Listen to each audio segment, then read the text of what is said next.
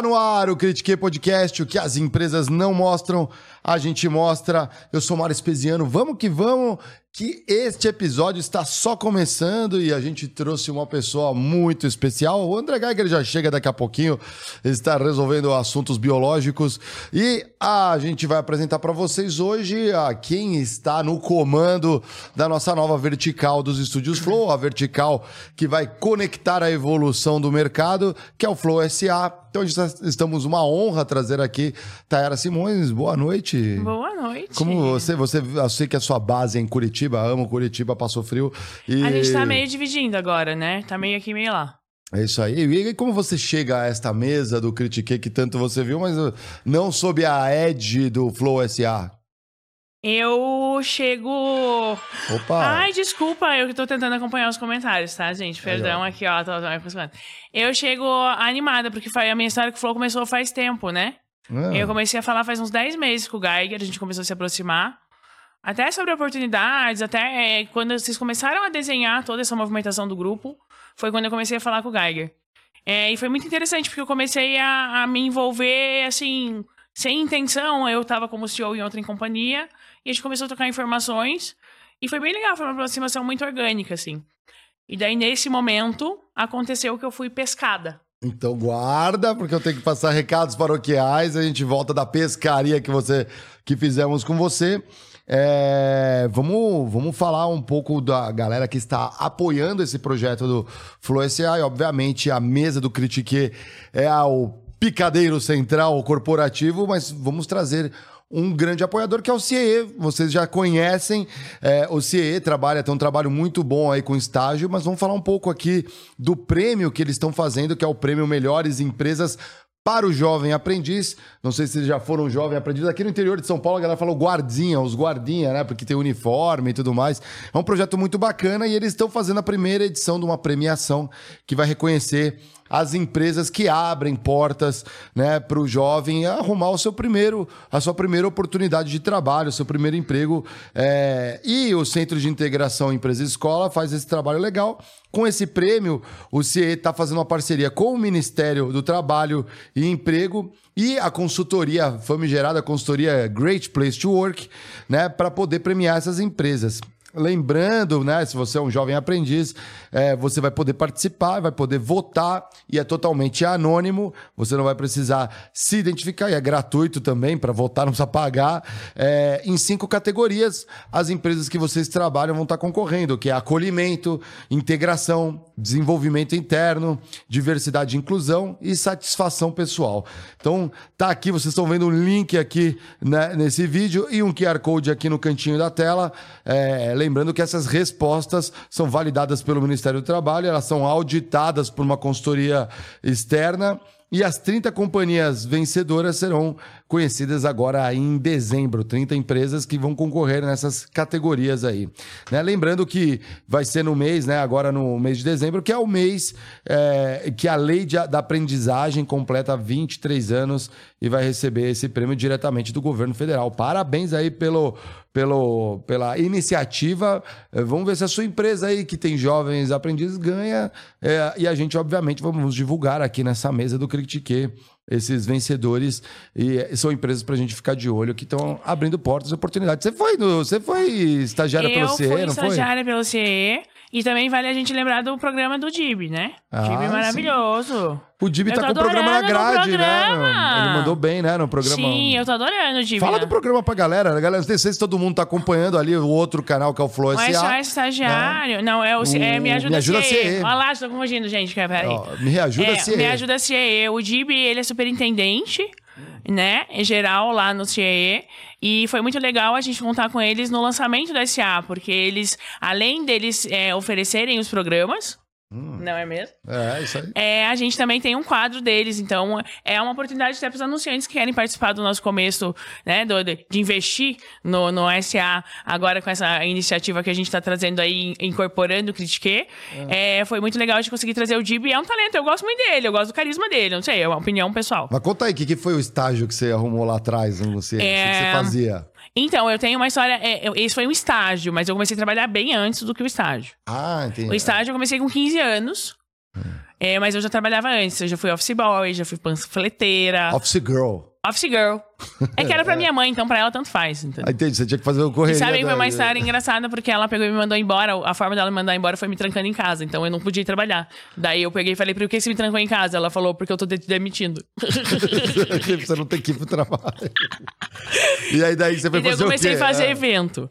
Ah. Que a gente chama de fazer evento, mas na verdade eu tava entregando panfleto, segurando é, placa de político. Sim. Teve aquele momento assim, ah, vai fazer uma feira do automóvel, mas eram era muito poucos momentos muito bons. Depois eu comecei a trabalhar no mercado de verdade.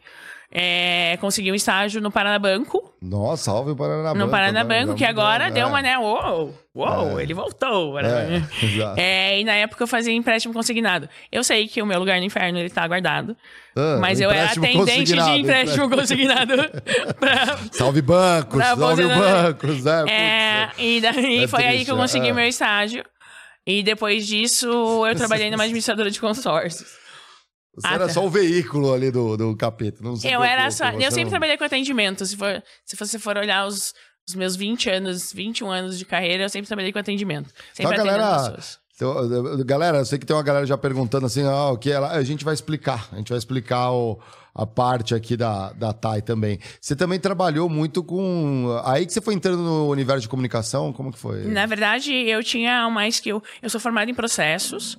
É. É, e eu trabalhava com, um, com gerenciamento de análise de processos na administradora de consórcios, que é a Demicon. Hoje, que era a antiga Consegue, que hoje é a maior administradora de consórcios do Brasil. A Demicon tá em tudo hoje, hein? Tá, Cresceram para um caramba. Patrocinando o clube. A Demicon vem pra cá. Inclusive, a minha é de Curitiba. Né? De Curitiba, ah, é isso mesmo. Só. Então, a Tati, que é a CEO lá, Tati, vamos conversar. Então, eu trabalhei lá durante seis anos. E eu trabalhava com análise de crédito, com atendimento também. Caramba. Então, de lá, eu fui convidada pelos fundadores da empresa antiga que eu trabalhava para dar uma cara nova de comunicação, porque a empresa ela ainda era uma empresa tech muito com aquele, com aquele perfil mais nerdão, assim, e eles precisavam dar uma carinha um pouco de... Alguém mais descolado. Uma galera mais descolada, é isso aí. Uma oxigenada na, no perfil ali e da E como eu tinha esse é. perfil de atendimento e tal, eu não entendia nada além de comunidades do, do Orkut. Você entendia porra nenhuma? É. Porra nenhuma, é. e era tudo mato. E na época não tinha nem página do Facebook para ser criada. Ah. Eu trabalhava com link building, eu ficava entrando em contato com os bloggers para eles conseguirem, para a gente conseguir é, colocar links e a gente conseguir relevância para dentro do Baixa Porque na época, o, se não me engano. As principais fontes de tráfego eram. Os... os... links, né? Então, Isso, a gente trabalhava com link building. Tinha a página que o cara deixava pequenininho, escondido e tudo mais, só para pegar no SEO do Google, não era isso? Exatamente. Caramba, que doideira. Essa época daí, a internet era um mato alto. Eu tô vendo os comentários, tá, gente? Não, não vejo os comentários aqui no celular. Aqui. Não, é que eu gosto de comentar de, de, de, de, de, de, E a, a gente vai interagir com a galera aqui, ó. A galera mandando os comentários aqui, ó. Vamos lá, me fala aí depois da internet aí, como que foi o E daí eu fui convidada para ir lá para resolver esse problema de tipo, vamos tentar trazer uma energia diferente. Só que daí, só que daí, daí o daí é de Curitiba, tá, gente? Eu vou falar é, mais daí. daí é. É, aí surgiu a oportunidade de a gente começar a adquirir audiência via plataformas sociais. É, e aí eu comecei a me especializar em aquisição de audiência orgânica via Facebook. Então, assim, as primeiras páginas criadas no dia que o Facebook liberou, a primeira curtida fui eu. No final dessa minha trajetória Caramba. em redes sociais, eu tinha acumulado 16 milhões de seguidores de forma orgânica. Caramba! E era responsável, por exemplo, do Tudo Gostoso, chegou a ser responsável quase ah, 15, 20% da audiência vinda só de Facebook na época. Caramba. Então os sites cresceram muito. É, Tecmundo, na época, 11%. Nossa, Tecmundo foi um. E eu escrevi um livro sobre explosão, isso, né? sobre, essa, sobre essa experiência. Sim, você é autora, né? Ah. Isso, escrevi um livro sobre isso em 2016. 6 que eu lancei meu livro. Põe na tela aí, Lucão, qual é o título do livro? Social Media Arts, Complique e Produza Conteúdo Online. É um livro com viés muito acadêmico, é, tem muita análise de dado, tem muita... É, ele tem o crivo de cinco doutoras, então ele pode ser utilizado. Social Media Arts, Complique e Produza Conteúdo Online. É um nome que não é muito fácil. Deve ser curitibana, você fala rápido igual a gente aqui em São Paulo, né? A galera do interior fica maluca, não? É mais, mais, mais Mas entende. tá, eu vou, eu, vou, eu vou falar mais. E depois de escrever o livro, a empresa onde eu estava, ela passou por uma aquisição de uma, de uma, de uma empresa maior. E foi aí que eu comecei a me envolver mais com marketing, vendas. Olha lá. Ó, Ó, mas a, a, quem quiser, se o Flow, se o Flow é se a, eu posso mandar para as pessoas, tá, gente? É, quem tá assistindo a live ganha o livro de graça. As abelhinhas, então, as abelhinhas. Vocês ganham o livro de graça, tá? Depois Você sabe que a, a, ABC Fernanda já entrou aqui, uma das nossas é, frequentes e mais estimadas abelhinhas, é que ela colocou assim, tive o prazer de conhecer a chefinha pessoalmente no Rio. Você estava lá no Rio Innovation Week. Aí ela já mandou aqui, ó. Eu tive prazer. Você lembra da ABC Fernanda? Eu conheci ela, inclusive. É a queria... Fernanda, mas chama de ABC Fernanda. Eu queria muito trazer a história dela, porque eu achei muito bonito. É legal. Que a gente ajudou ela a fazer uma transição de carreira, Sim. ela me contou muito. Sério? Que vocês ficaram nesse tipo de papo? É que a gente tava trabalhando e vocês estavam conversando lá Sim, fora, né? Sim, ela contou. E eu acho legal. muito legal a gente trazer isso, inclusive, para esse momento da SA, né? Sim. Porque a gente está falando do desenvolvimento, do crescimento e da evolução. Ela já esteve aqui, ó, nesse estúdio. Sim, exatamente. aqui para nosso um dos episódios nossos aqui. Sim. Trouxe chocolate, fiquei comendo chocolate um tempão. Valeu, Fer. Quando Fer. quiser mandar chocolate. Fer, um beijo. E a gente explorar mais essa mensagem dela, porque tem tudo a ver com a SA agora, né? Então, voltando para minha carreira. É. Aí eu comecei a me envolver na área de marketing, planejamento, atendimento, que já era meu background. É, estruturei toda a parte. Eu saí de um time de uma pessoa para um time de 50 pessoas, quando eu já estava olhando a parte de receita da companhia. Legal. Descobri que eu poderia vender coisas. Eu nunca vendi uma caneta minha, eu sempre fui péssimo para vender qualquer coisa. De caneta não é igual o lobo de Wall Street, vem dessa caneta, né? Não é, né? Tipo. É, não, é. Você sabe que tem umas empresas agora que voltou com essa modinha aí de venda, né? Grito de guerra. É... Acha que isso é. Eu acho que, que, que é o modelo de cada um, né? E, e, daí eu peguei e comecei a. É, comecei a me envolver nessa área comercial. Em 2018 eu assumi toda a área comercial.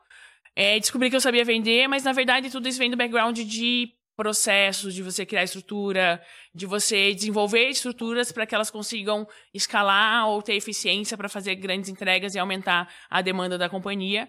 E também focado em mudar o modelo de negócio da companhia, porque na época vendia mídia, a gente passou a vender conteúdo. Eles passaram a vender conteúdo.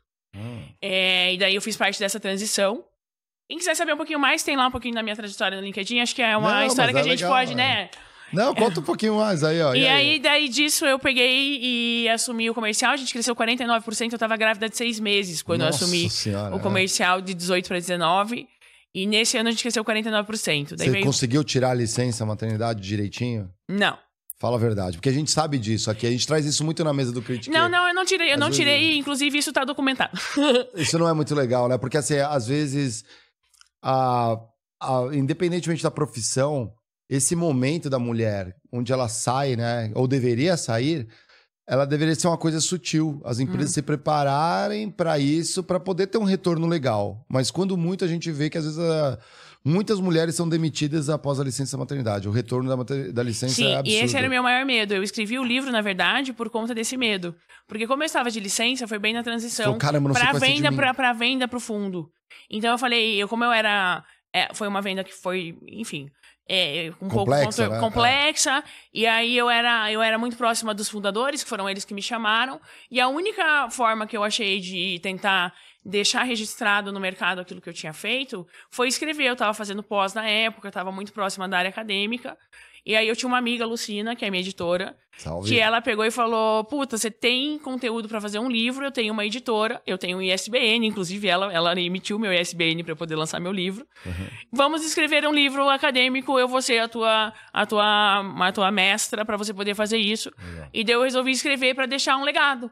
Porque era a única opção que eu tinha sem, se eu, se eu perdesse o emprego, eu poderia ir para a área acadêmica e eu poderia me apropriar daquele conteúdo daquilo que eu tinha construído, entendeu?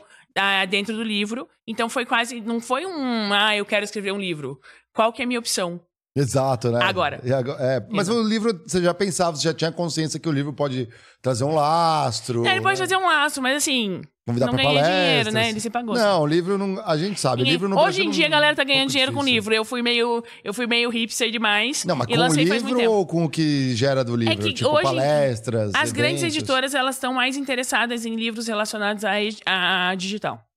Na ah, época, a gente muito... tinha pouca aderência. Muito novo, né? Em 2016. Sim, o marketing ainda não estava nem convertido digital. As Sim. agências digitais eram poucas ainda. O próprio né? Facebook fazia cinco anos que tinha lançado as ferramentas para poder anunciar direito. Pra, não, é. pra, pra, nem para poder anunciar, as ferramentas para poder ter marcas representadas dentro da plataforma. Ah, sim, é verdade. Entendeu? Nossa, Tava começando, a gente entendeu o que era leilão, uhum. programática, sabe? Tipo, a gente, ixi, ó, tá, era mato. Eu... Bom, eu comprei cookies do Yahoo numa época na page, imagina comprar cookies, né? Era isso, né? Porque aí tinha o pessoal ia, colocava lá, sei lá, mulherada digitava nas buscas cabelo, tinha que aparecer o Pantene ali, né? sim, né? Tinha que colocar sim. ali, né? A gente fazia isso, eram os primórdios da internet, é, era, era bonitinho de entender, né? Sim. E hoje tá mais difícil acompanhar. Quem chega hoje tem que. É, que na verdade é você tem que acompanhar o histórico, né? Você, é, olhando, olhando para trás, você consegue entender muita coisa do que tá acontecendo agora e muita muito do motivo do porquê está acontecendo. Então, ah, a gente reclama do algoritmo hoje do Facebook, mas a gente esquece que ele foi criado há muitos anos atrás e que é difícil você conseguir controlar um algoritmo ao longo do tempo, porque ele uhum. vai virando um Frankenstein, né? O negócio vai. Hum. É, e existe muito questionamento em relação a isso, inclusive sobre saúde mental, sobre como que a gente consegue. É, sobre como as big techs conseguem controlar fake news. É. Então, existe, existiu essa transformação até para o mercado de publishing para se adaptar a como que os algoritmos das plataformas sociais que não produziam conteúdo conseguiriam ajudar a gente. Então, eu também passei por essa transição de aquisição de audiência. Hoje já não é mais assim, não é tão fácil adquirir audiência dentro do Facebook. Repetir o que eu fiz 16 milhões de seguidores de forma orgânica, eu não faria de volta. Eu não tenho coragem de fazer, eu não consigo fazer de volta. Caramba. Eu cheguei a alcançar em lives 800 mil pessoas alcançadas, batendo uhum. é, pico de 10 mil pessoas no Facebook ao vivo com uma webcam Nossa e entrando senhora. sem nenhuma programação. Que isso? Essa é uma boa história pra contar. É, mas isso era bem no. Hoje é impossível. 2017, Hoje é quando talvez, a Black Friday ainda não era tão disseminada no Brasil, hum. o site caiu. Ah. A gente tinha que entregar. A abriu gente montou câmera. um setup, abriu câmera e falou: que oferta vocês querem? Exato. E funcionou. E a gente foi um dos pioneiros. A gente, eu, vamos tirar isso, gente. Eles foram os pioneiros. Uhum. Eu estou na live, eu participei da live, um dos pioneiros nessa questão de ajudar, de quando tem apresentador ajudando a encontrar as melhores ofertas e validando se aquele produto é interessante, os preços, que é uma coisa que agora já virou até quase commodity. É, virou, Mas a gente começou em 2017. Assim. Caramba, você pegou, você surfou todas essas ondas. E agora, como que você faz a sua leitura do momento atual da, da, desse mercado do digital aqui? No, tá, ainda tá, é meio complexo, eu sei, mas o que, que você vê de tendências ou a sua leitura? Eu vejo uma oportunidade muito grande para pequenas e médias empresas que resolver, que entenderam que eles precisam de uma maturidade é, digital muito maior. Uhum. Então, isso tem vários setores que podem se apropriar disso e que estão se apropriando, alguns de uma forma melhor, outros de uma forma pior. Legal. É, e eu também vejo um amadurecimento mais rápido do que eu tinha imaginado antes da pandemia sobre a importância do conteúdo dentro de uma estratégia de comunicação. Oh, que legal. Guarda aí que vamos falar sobre estratégia de conteúdo já, mas é, vamos fechar um arco que é você chegando nos estúdios Flow. Você falou que foi pescada, mas como. É, sim, daí eu assumi o comercial. É. E daí eu já tava com 50% da companhia uh, no meu, no, né, no meu guarda-chuva. Hum. E daí o, o CEO anterior resolveu sair. E eles fizeram a proposta para que eu assumisse como CEO da companhia. Uhum. Foi uma decisão muito difícil, confesso. É, eu sou uma pessoa que eu defendo muito saúde mental, enfim. E eu não estava num momento muito bom da minha saúde mental naquele momento. É, foi muito difícil mesmo escolher, porque eu era diretora comercial estava confortável, né, ali dentro da... E eu achei que poderia ser um passo um pouco maior do que... Mas eu falei, cara, eu vou assumir. Será que era aquela síndrome do impostor lá? não, não foi... Né, é, tam, não, talvez isso. Eu assumi, e eu não assumi porque eu falei, ah, vou... Pá, pá. Não. É comigo, velho? Não, eu assumi porque eu já tinha passado por muitas situações difíceis Uhum. Onde eu não queria que as pessoas que estavam ali elas passassem também por isso com a chegada de um novo de um novo CEO e essas mudanças. eu poderia aguentar eu porque isso. eu vou tancar isso aqui. É, é, primeiro que eu também a chance de eu continuar ali seria pequena, porque, né, porra, metade da companhia, você chega mais uma mudança de gestão, 12 anos de empresa. É, e aí eu aceitei pensando muito nas pessoas mesmo. Legal. Pensando muito em, tipo, cara, eu não gostaria de formar profissionais da forma como eu fui formada. Que Sabe legal. como? Ah. Como? E daí eu tinha começado a me aproximar do Geiger, igual eu falei para você.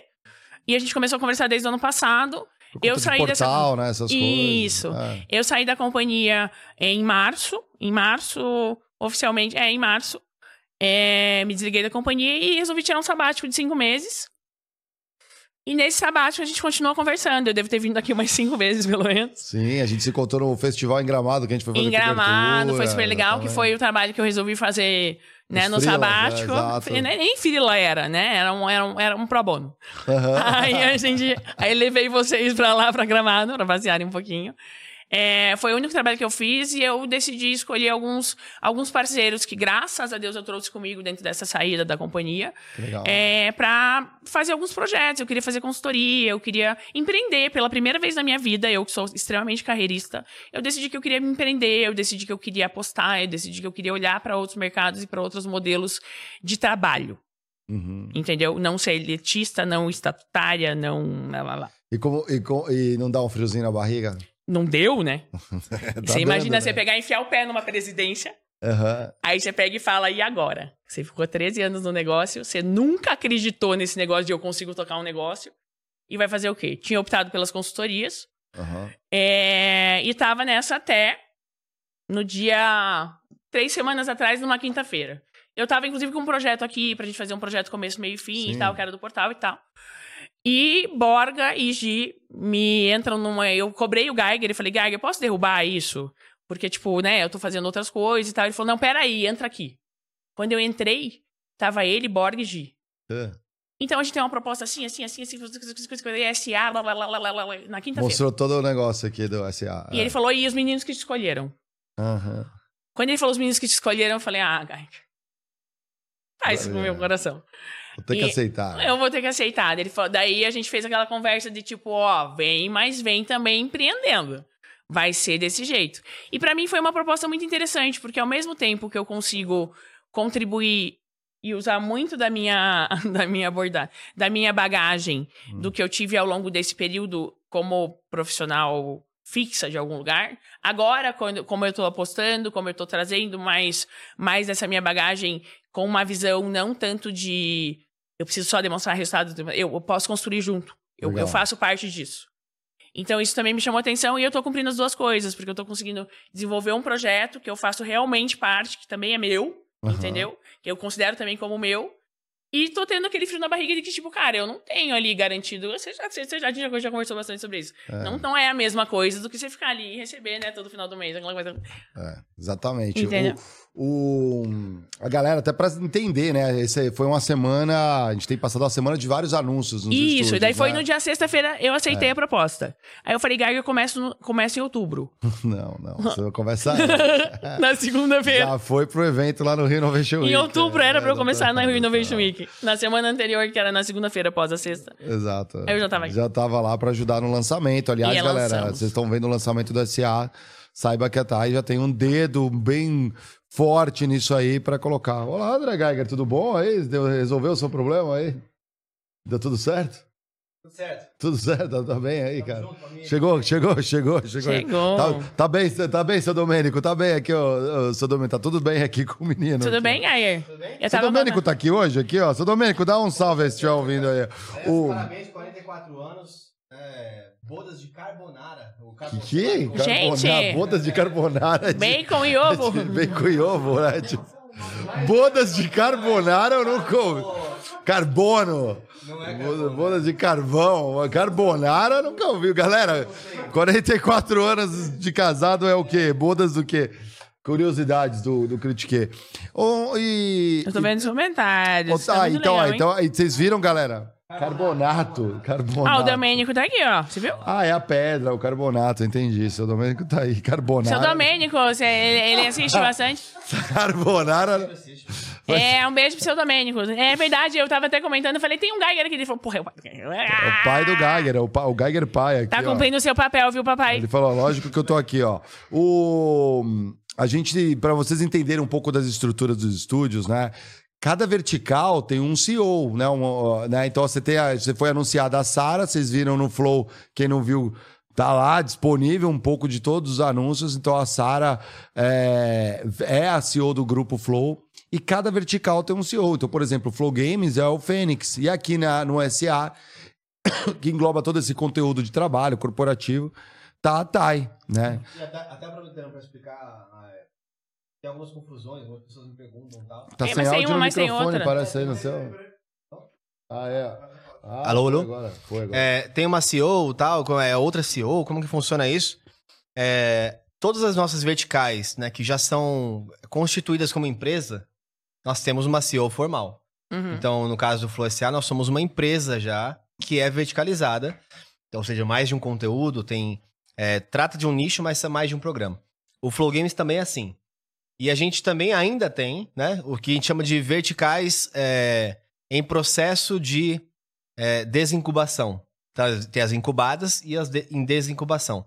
As incubadas, em geral, vão ter um head, que não é um CEO, mas é um head de conteúdo, um chefe de produção, um chefe de, de, de, produto, pode ser níveis diferentes. E nas que estão 100% incubadas, né, ou que estão saindo, em geral a gente pode ter um líder que é um líder de transição. Então o Cauê, por exemplo, o Cauê, ele tem uma posição que hoje, é, no Flow Music, né, é uma posição que ela engloba quase que uma consultoria, um. um Ele alavanca para é, poder. um momento para viabilizar o estruturar, negócio, né? É. mas viabili em viabilizando o negócio, já se torna automaticamente CEO. Uhum. Então, nós, como já estávamos mais estruturados há mais tempo, a gente já tem também outros tipos de serviço que a gente presta, receitas e tal, um time um pouco maior. A Thay já entra como CEO já do nosso, nosso ecossistema. Pô, então tá, explica um pouco aí o que, que você tá. Ajuda a galera a entender um pouco do seu planejamento. Pelo menos começa pelo conteúdo já, o que, que a galera já pode ver e esperar pelos próximos tempos. A gente tem Isabela Camargo, a gente tem. ó, ah, Daí você tá me complicando. Fala, não, é, fala. Ó, a Isa. Eu vou falando, você vai. Vai falando os outros. Ó, a Isa Camargo, ela, ela, ela já Fala tá com conteúdo de mental. saúde mental. Você, a gente beijo pra trabalha, né? Todo mundo aqui já teve burnout nessa Uhum. mesa. Né? Quem fala assim, ah, essa frescura, assistam os A minha episódios frescura durou também. seis meses com o meu rosto travado no burnout. Por isso que vocês têm que assistir Isabela Camargo. Cê- Você ficou Eu tive paralisia com paralisia? Meu Deus do céu. Eu tô com um amigo que tá com isso por causa de estresse. Eu tive por causa de estresse. Aí, Valmir, ó, ele fica, eu fui Foi, encontrar ele teve uma situação muito meu. intensa no trabalho e de noite eu já não tava com a minha, o meu lado esquerdo. Meu, eu ele tá exatamente isso, é o lado esquerdo também. Tive que tomar 16 injeções de adrenalina pra poder tentar forçar ele voltar e esperei meses, assim. Que coisa, E velho. tudo isso por conta É igual quando sai no frio também, congela. Foi o que a não médica falou, né? Ela falou, e aí? Mas você tem Você vai aceitar que você tá com burnout ou não vai aceitar? Ah, tá vendo? Ó, tem isso daí. Tem o... A gente tá com o Thiago Pereira também falando de performance. Hum. Sabe que o Thiago é um cara, né, que, que acho que é, é bem inspirador, né? Pô, a gente tem. Pergunta. A gente tem um cara na. A gente tem um cara no time que ele é, é um atleta olímpico, medalhista olímpico.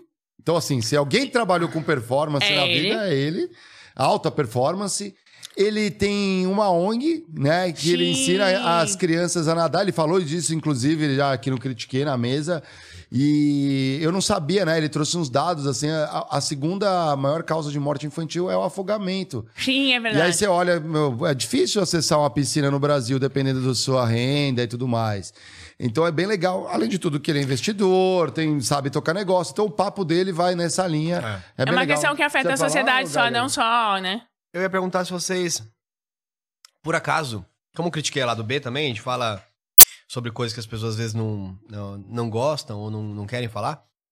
Vocês, por acaso, antes de sofrerem, né, com, Uhum. com problemas como burnout, coisa do tipo, vocês negligenciavam é, essas dores em outras pessoas? Eu era um pouco assim, tá? Como assim, Eu descontar começo a por mim. Não, não, não descontar a raiva.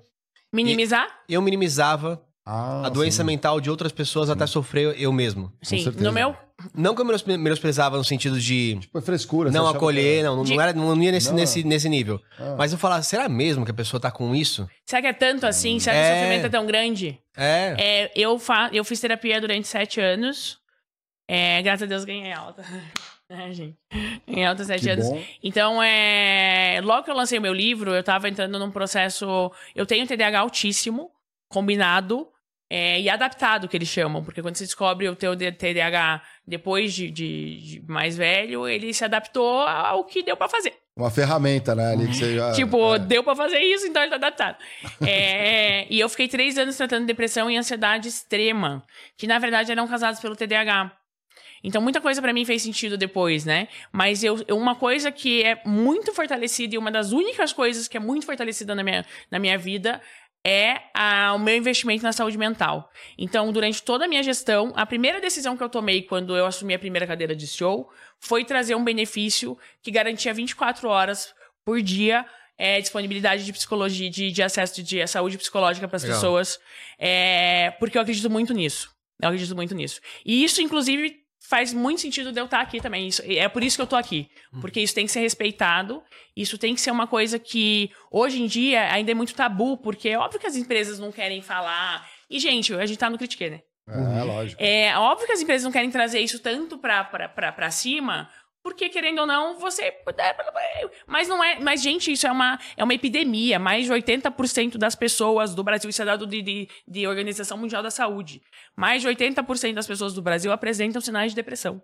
Caramba. Você tá entendendo? E como que as empresas hoje, elas conseguem ignorar isso ou então minimizar, É. entendeu? É porque ao invés de investir nisso, investir para que isso aconteça menos, né? Mas é cultural, ainda é cultural. No meu caso, eu sempre me preocupei muito com isso. A gente falha como gestor em várias situações, mas eu dei o meu melhor nesse sentido. Isso é bem legal. O, o Luciano Santos escreveu hoje uma coisa, eu fiquei bem chocante. Eu gosto dele que ele dá umas provocadas, né? Ele falou. é, ele, ele recebeu, acho que de alguma mentorada, ou ele recebe e-mail, ele falou assim: ó. A frase da menina era assim: eu queria que a minha gestora. É, não, eu queria que a depressão sangrasse. Assim, minha gestora via o que eu tava. Sim, como é que eu difícil. tava. Uhum. É difícil. Porque é oculto, né? Então você não tem como colocar nisso. Eu Acho que o trabalho da Isa nisso daí pra poder ajudar a É galera e legal. trazer pessoas. Ela não vai ficar, obviamente, só presa nisso, mas ela vai estar. o promovendo saúde é pra isso. Porque é, não, é, somos, digamos assim, a gente tinha aquele treinamento atleta corporativo, né? Você é um atleta corporativo, você tem que viver, né? O balanço de vida e trabalho.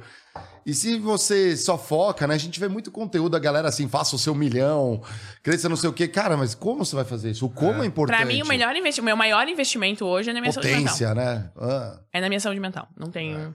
Não, é, é o que eu mais invisto em mim hoje é saúde mental. Não tem, Aí não você- tem preço. Aí você pega e entra nessa loucura que é a construção do SA num ambiente super tóxico. Ou não? Um Não, ambiente não é um ambiente tóxico. Não, não, não é. Porque eu acho que ritmo de trabalho não significa masculinidade. Toxicidade do trabalho é outra coisa. Eu lidar com quantas pessoas tem aqui, ó? A gente tem cinco homens aqui, eu uma mulher. Isso é uma coisa. Você agir, mas, e a- e agora, mas olha só. a Jo quem me tá na abandonou. li- Mas quem tá na liderança, ó, é você Quem te E? Sara. e a A Sara. Jo. Ah, a Jo tá. hoje. Isso, eu tô orgulhosíssima, Sara. Tô muito feliz, tô ansiosa pra gente trabalhar junto. Já falei com ela pessoalmente, já falei com ela por mensagem. Tô muito feliz. Quero te agradecer pela escolha de uma mulher, né? Não sei se isso foi intencional, mas eu acho que é maravilhoso a gente colocar cada vez mais mulheres em evidência em posições de tomada de decisão e de influência dentro do mercado para que isso aconteça mais vezes. Eu vou falar que sim e não. É, não foi intencional do tipo, precisamos de uma mulher para dar respostas a alguém, nada do tipo. É, mas foi intencional no sentido de que muitas das lideranças que a gente tem hoje já são masculinas. Maioria então, dentro, é importante que a diversidade construa para isso. Então, por exemplo, é, às vezes a mulher vai ter, vai ter é, caminhos e tratos diferentes com os próprios funcionários, né, homens, porque ela tra- te- traz uma ótica diferente. Então, ela agrega também de formas diferentes para o nosso time aqui. E acho que homens também agregam de maneiras diferentes para mulheres, né? Então, por exemplo, você esqueceu da nossa Giovana e eu estou aqui lembrando dela. Tá vendo, não, né, eu Gi? falei, não, tá eu vendo, falei né, Gi? hoje, eu tava falando de Aham. hoje, eu falei que hoje ela me abandonou, mas Ah. foi um motivo familiar. Eu super, assim, ela- a- eu e a Jo, a gente tá dividindo essa. Mas assim, eu, eu, eu, e eu sei que a Sara se preocupa com isso também. Com a gente trazer Sim. um olhar.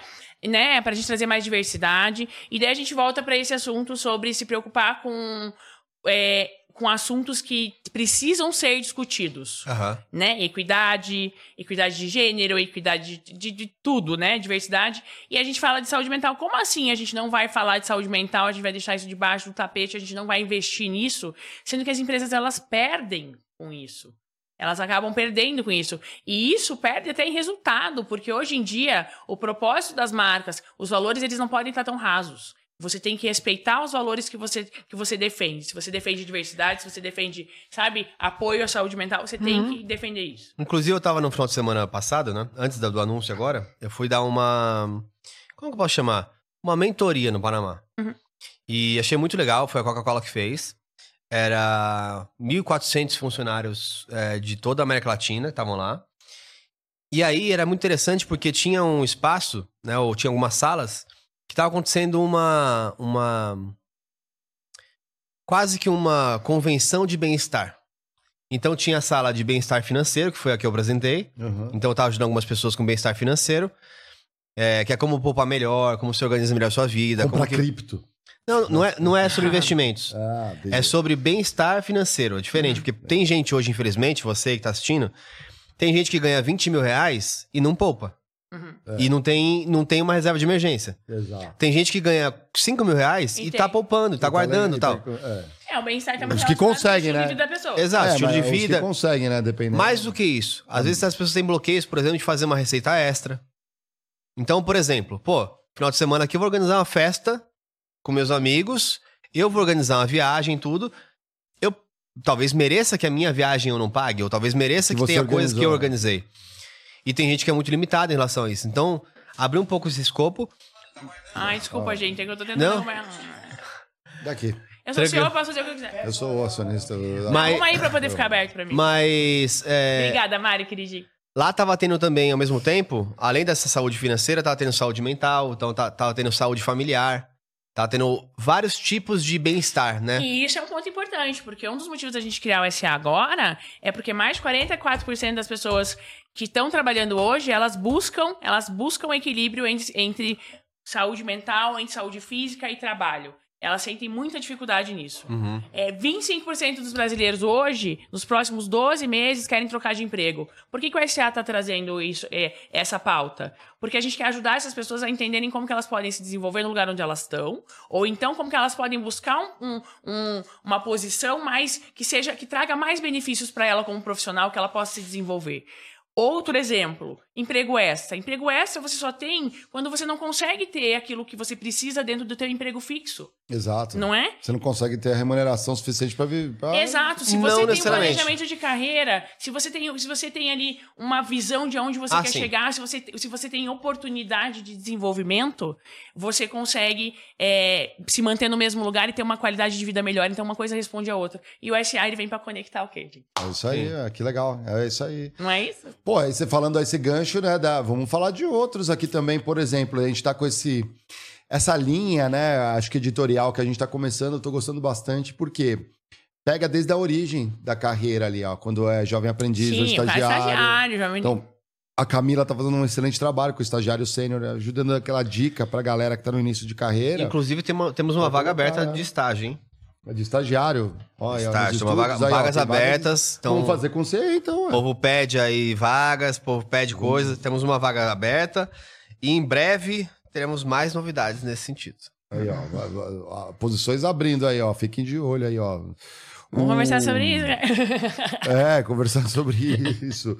O, tem também, eu acho que muito legal um pouco do que é, de abrir espaço para outros, digamos assim, ó, é, outras indústrias, outros mercados dentro do Brasil. No caso, a gente está cobrindo o agro. Ninguém Sim, cobre o agro, né? Hoje sim. estreou, aliás, o programa do Arthur Toledo. Se vocês colarem lá, vocês vão Super ver. legal. E não é um papo assim do tipo, se eu não sou fazendeiro ou se eu não sou é, leilão de boi, nada disso. É, eu, você, qualquer um podia trabalhar numa empresa que atende direto o agro. Às vezes a galera esquece um pouco disso, né? Tem empresas que são famosas, gente, é maior né? Empresas um dos maiores grandes. movimentos de dinheiro do Brasil Exatamente, hoje, responsável um- um pedaço do PIB Um gigantesco. terço do PIB.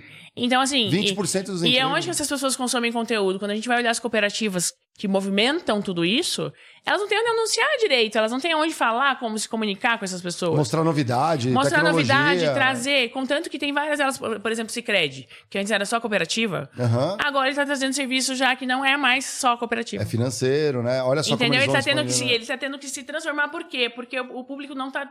Não, não, não é o suficiente. É, a- a- não tá chegando no, no rural da forma como deveria chegar, não tá suprindo. Porque tem mercado pro Cicred. Ele tá tendo que abrir isso. Porque, cara, ele precisa abrir isso porque não, não tá conseguindo alcançar todo mundo. Ele quer crescer e não- ali já não é suficiente. Como que eu vou né? me comunicar com essas pessoas? Qual é o canal que a gente se comunica com essas pessoas? E daí o Grupo Flow, que agora é o Grupo Flow, vocês sabem que é o Grupo Flow. É, o Grupo Flow ele tem essa solução de como que a gente, com esse background que a gente tem, consegue produzir conteúdo para um Cicred, por exemplo, para que ele consiga conversar com as pessoas certas, no lugar certo, na hora certa. É isso aí. Uhum. Entendeu? Isso daí é uma coisa. Vamos entrar nisso daí, vamos falar do lado B, então, assim, ó. Isso é muito interessante porque a gente já tem uma certa experiência de trabalhar com algumas marcas. Mas você tem um entreposto intelectual que eu falo, que é a agência, às vezes no meio do caminho. Às vezes a agência quer usar os estúdios, assim, para produzir uma coisa, um enlatado, e é muito travado. Uhum. Parece que não tem essa conexão entre um estúdio que conhece bem a internet, como se comunicar, como criar um hype, ou como fazer uma coisa diferente. Pra onde olhar pra poder criar uma cena, mas aí a agência parece que fala assim, não, só- parece que usa mais como uma produtora, né, do audiovisual, e não tanto usando as habilidades e aquele Eu vou temperinho a mais, talvez. Ela poderia fazer uma. Poderia discutir melhor, brifar melhor. Não. Mas talvez não seja na agência. Será que não tá na- É no no, marketing do É cliente? no cliente, é o cliente. A agência, e assim, muito por, por esses últimos sete anos, principalmente, que eu, que eu tive mais dentro de agência, eu passei por muita concorrência. É, o cliente, ele trava. Eu vou contar uma história de uma Adora- agência. Adoramos histórias. De uma agência que eu fui, Hipotética, que ela né? tinha uma hipotética, era uma agência assim. é, e aí eles me chamaram pra dar um, um workshop sobre social e tal. É, e uma das reclamações da própria agência era que, cara, beleza, a gente quer fazer tudo isso que você tá falando, a gente quer produzir conteúdo, a gente quer realmente engajar a nossa base, mas a gente é obrigado a impulsionar um milhão de reais na live do diretor falando durante uma hora sobre uma nova iniciativa corporativa. Você tá vendo como as agências também elas sofrem? Porque a marca exigiu que isso acontecesse. Gente, no Facebook, um diretor que ninguém conhece, falando pra pessoa, sabe? Então, assim, ainda isso que eu te falei que, que é bom agora, depois da pandemia, é que houve uma aceleração de você entender que você não pode produzir qualquer conteúdo em qualquer plataforma, de qualquer forma. Uhum. Entendeu? A gente tem dados suficientes dentro do digital hoje para poder pelo menos se basear em alguma coisa para fazer um teste. É, Tá entendendo? Pra mim, o que pega só é que, assim, as marcas, especialmente agências e tal, elas, em geral, elas querem o retorno imediato. Afinal, elas estão pagando por isso.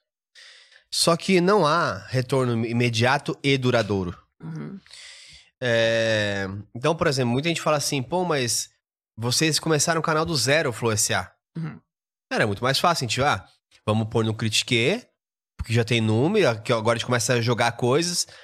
Só que o que você pode fazer é assim, tem um mantra de quem faz internet, quem produz internet, que é, eu não sei como vai dar certo, mas eu sei como vai dar errado. E em geral o que eu vejo que é triste é agências ou marcas querendo fazer o errado. Sim. Querendo pôr tráfego pago pra. pra... Mas vamos promover como isso é bom. Cara, é. Não, é porque as pessoas têm a sensação assim, ó. métricas de vaidade, Não né? tá performando muito bem. O que eu vou fazer? Vou impulsionar. Tá errado, querido. O que tá bom que você tem que mostrar pra mais pessoas. Se tá ruim, você já teve uma resposta. Você tem que manobrar. Você já teve uma coisa. resposta. Exato. Se tá ruim, tá ruim. Se tá bom, você impulsiona.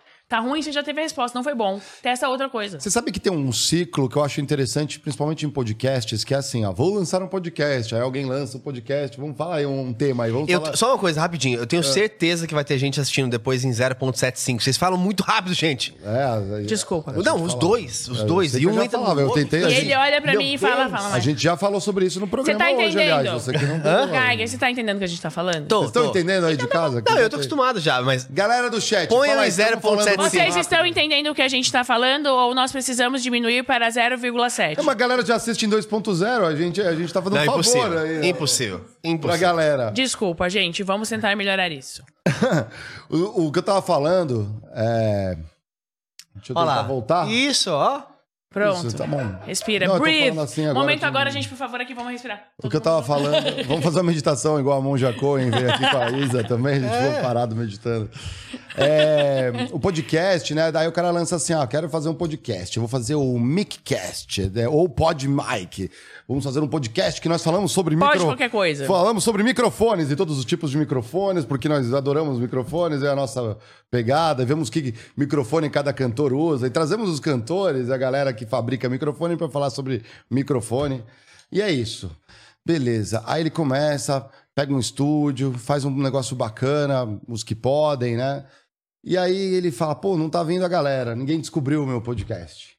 Ninguém descobriu, isso aqui não tá indo legal. Aí ele fala: ah, não tá indo legal, não é porque o conteúdo não é bom. Ele não tá indo legal, é porque não me conhecem. Pode até ser uma Ou porque a possibilidade. plataforma tá me trollando. É, a plata- o algoritmo não tá me entregando. Aí ele vai, por exemplo, no Instagram e fala: conheço o meu podcast. E gasta mais dinheiro. Já gastou com estúdio, produção, edição. Aí ele pega mais dinheiro para impulsionar aquilo, para tentar jogar uma pessoa para, quiçá, falar assim: putz, aí, ó, esse é o problema. Né? E coloca. Então é um fenômeno. Né, que a gente olha, observa e fala assim: não, cara, não necessariamente você precisa fazer isso. Você até pode fazer uma, uma propaganda do seu programa e tudo mais, mas é mais fácil você falar do que você vai resolver, qual é a dor que você está buscando, qual é a essência do negócio. Aí, ao, ao longo do tempo, isso não vai ser rápido, garanto. Não, porque É a gente tem, por provável. exemplo, o exemplo da thread, do Threads, né? É, do dia Do- pra noite, vários especialistas, do dia pra noite, todo mundo deveria estar lá. Gente, não. Se você não sabe onde você tem que estar, o que, que você vai entregar, como você vai entregar e por que, que você vai entregar pro teu público, é melhor você não estar. Uhum. É o- igual o Bu lá, que virou lá, não, o Ku lá, do, que era do... Teve aquele que a galera entrava na conversa É, o dos cu- outros. indiano, cu- Que é o né? indiano, que é o, é o Twitter indiano, né? É, então, Todo assim, mundo teve que entrar, porque... Essas trends de criação de plataforma social, as pessoas elas ficam com aquele fomo, né? Puta, e se virar um novo TikTok? Putz, se virar um novo Facebook? E as marcas, elas entram nessa trend também. Elas pegam e falam, eu preciso estar lá, preciso estar lá, preciso fazer qualquer coisa, eu preciso fazer esse formato, eu preciso fazer aquilo, preciso fazer aquilo. E não é bem assim. Meu, super oportuno isso aí público- que você tá falando. É. O, o- o público tem, o público ele tem, ele tem necessidades diferentes. No Tudo Gostoso eu tive uma história muito interessante, que eu produzi 300 fotos profissionais, achando que eu como comunicadora queria entregar o melhor conteúdo pro meu público dentro da plataforma social. Uhum. Só que ninguém quer comer, ninguém consegue fazer um pudim brilhante igual a foto da chefe. O cara consegue fazer o pudim naquele prato lá que a gente conhece muito bem da casa da avó, Ah. entendeu? Aham. Na pia da tia. E é aquele pudim que ele sabe fazer. Quando eu fiz essa virada, aumentou em três vezes o resultado tudo gostoso, porque eu usava fotos feias. Eu não tô falando que tem que usar foto feia e que tem que produzir coisa ruim. O que eu tô falando é, no naquele né? vertical possível, né? específico, aquele conteúdo, aquele público esperava aquele conteúdo específico. Tem outro, óbvio que num restaurante ele não vai postar uma foto feia, porque Uhum. você quer ir no restaurante comer comida bonita. Você tá entendendo? Então É. analisar o que, que você vai fazer, como você vai fazer, por quê e pra quem, tem que ser feito antes de E o que, que você acha dessas fórmulas aí, o, por exemplo, os 6 Cs? A gente fala disso, uma vez o cara falou disso pra mim, eu quase caí pra trás, assim, é os 6 Cs. Ele tá, ele quer... Falaram mal de você aqui, Ele. Não quer- falar que demais, ele devagar quer- demais dá nervoso. Aí, ó, O quê? tá? Falar Devagar demais dá nervoso. Bom, você sempre tem a chance de acelerar minha voz, né? É, Mas diminuir ia ser mais difícil. É a nossa pole aqui, Tá ó. tranquilo de entender. Ah, boa. Aí, ó. O, o 6 Cs. O cara tem que postar no Instagram a foto é, da comida, do carrão, do cônjuge, é, da casa e das crianças. né? Faltou um aí também, que são o quê? Das viagens? Eu não lembro. Tinha um outro C. Das coisas aradas toda. Cara, é, já tá aí do resto das outras coisas, né? Eu- Cara, assim, imagina. Lembra dos quatro E's. O que, que é o Engage, Energize, é... Ah, engajar. aqui. é, tinha. Nossa, os 4E. Lembra? Lembra? O 4E, Engage, Energize. É... Edu, é... Enhance. Aham. Putz, é tudo em inglês. Eu não lembro também os 4Es. Pra que, que era aquilo que a gente usava os 4Es mesmo? De lidença. Ah, é, Como os você... 4Es de liderança. Isso, tem que engajar. Aham, Você tem que é, ensinar. aham. Eram 5Es, não eram? Eram 5, eu acho. Procurei, procurei. Não, tá. É envolver, procura, não tem tem nada a ver. envolver. coisa. Envol... Envo- É, envolve. Acho que tinha uma coisa assim Envolve. mesmo. É, Involve tinha. É. É, é isso mesmo. Mas não, mas o outro é, é meio pro, pro, Gente, pro mas mal, é né? aquela meio é uma fórmula, PDCA, né? Vamos fazer um PDCA. Isso. Então, mas É. é- e essas fórmulas batidas ali? Não caiu ou não? O pessoal tem curiosidade ali, isso Eu meio acho que funciona? tem algumas metodologias que, pra mim, metodologia ela foi feita pra você uti- utilizar como base pra resolver um problema que você tem. É, e isso, inclusive, é um grande problema que eu acredito que fez com que a gente tivesse aquele boom no mercado de tecnologia e, muito, e aquelas demissões e lá, lá. Envision. Envision, Engage, Empower, Enable. Porque isso a metodologia ela não precisa ser seguida à risca. É ela precisa ser é, utilizada como base para resolver o problema específico daquela marca. E tem muito profissional sendo formado agora achando que você precisa. Caraca, É. Não é assim. Você tem que olhar a especificidade do mercado. Mesma coisa que a gente estava falando de conteúdo. O que, que essa empresa tem de especial? Qual que é o diferente? O que, que a gente faz? É o Golden Circle? É, é, é o diferente de quem? Não é melhor do que ou menos, menos do que aquilo. Ocupa um, um O que, pedaço. que eu né? entrego? Sabe, tem a. é, Jeffrey Moore. Jeffrey Moore tem uma, é uma, uma, uma criação de propostas de valor. Eu acho que é Jeffrey Moore, gente, senão depois eu comento nos comentários. É, que é uma proposta de criação de valor que é a proposta do Trello. Diferente de fulano, eu faço tal coisa, entrego tal coisa em tal lugar, e o valor que você gera é isso. Mais Uhum. ou menos isso. Você responde, responde cinco perguntas. Então, é, não, não existe. Eu tô até. Não existe hoje uma preocupação das marcas, das marcas trazerem esse tipo de informação e entregar conteúdo dentro disso, considerando esse tipo de coisa, tá entendendo? Uhum. É, e o que eu acho que muitas vezes as pessoas também precisam é de guias só. Uhum. não sabe muito bem o que fazer, pega um guia. E, obviamente, sempre que você você não sabe muito bem quais são as letras, ou as palavras, ou o que você deve focar, começa com três. Tenta focar em três coisas aí, tipo. Três coisas sobre o dia. Manhã, tarde e noite. É, mas é três coisas também. sobre. É, tudo você pode pôr três que te ajuda a guiar o começo, pelo menos. Uhum. Depois você vai descobrindo, né? Coisas diferentes que você precisa. Todo mundo é um dedicadas. potencial criador de conteúdo? Ou toda empresa é uma potencial criadora de conteúdo? Você sabe que quando o Geiger veio falar comigo, a primeira vez, eu tinha dado uma entrevista pro Estadão, que inclusive tá no meu Instagram. Ah, um corte. E a gente tava falando sobre o caso que tinha acontecido aqui com o Aham. Monark. E a pergunta foi exatamente essa. Tá, todo mundo pode produzir conteúdo? Todo mundo. Eu acredito o seguinte, é, é o que eu acredito, tá? A partir de certo momento, a partir de certo patamar de audiência que você alcança, é, você não precisa se identificar como um publisher. Isso não é necessário porque existe uma definição clara de publisher.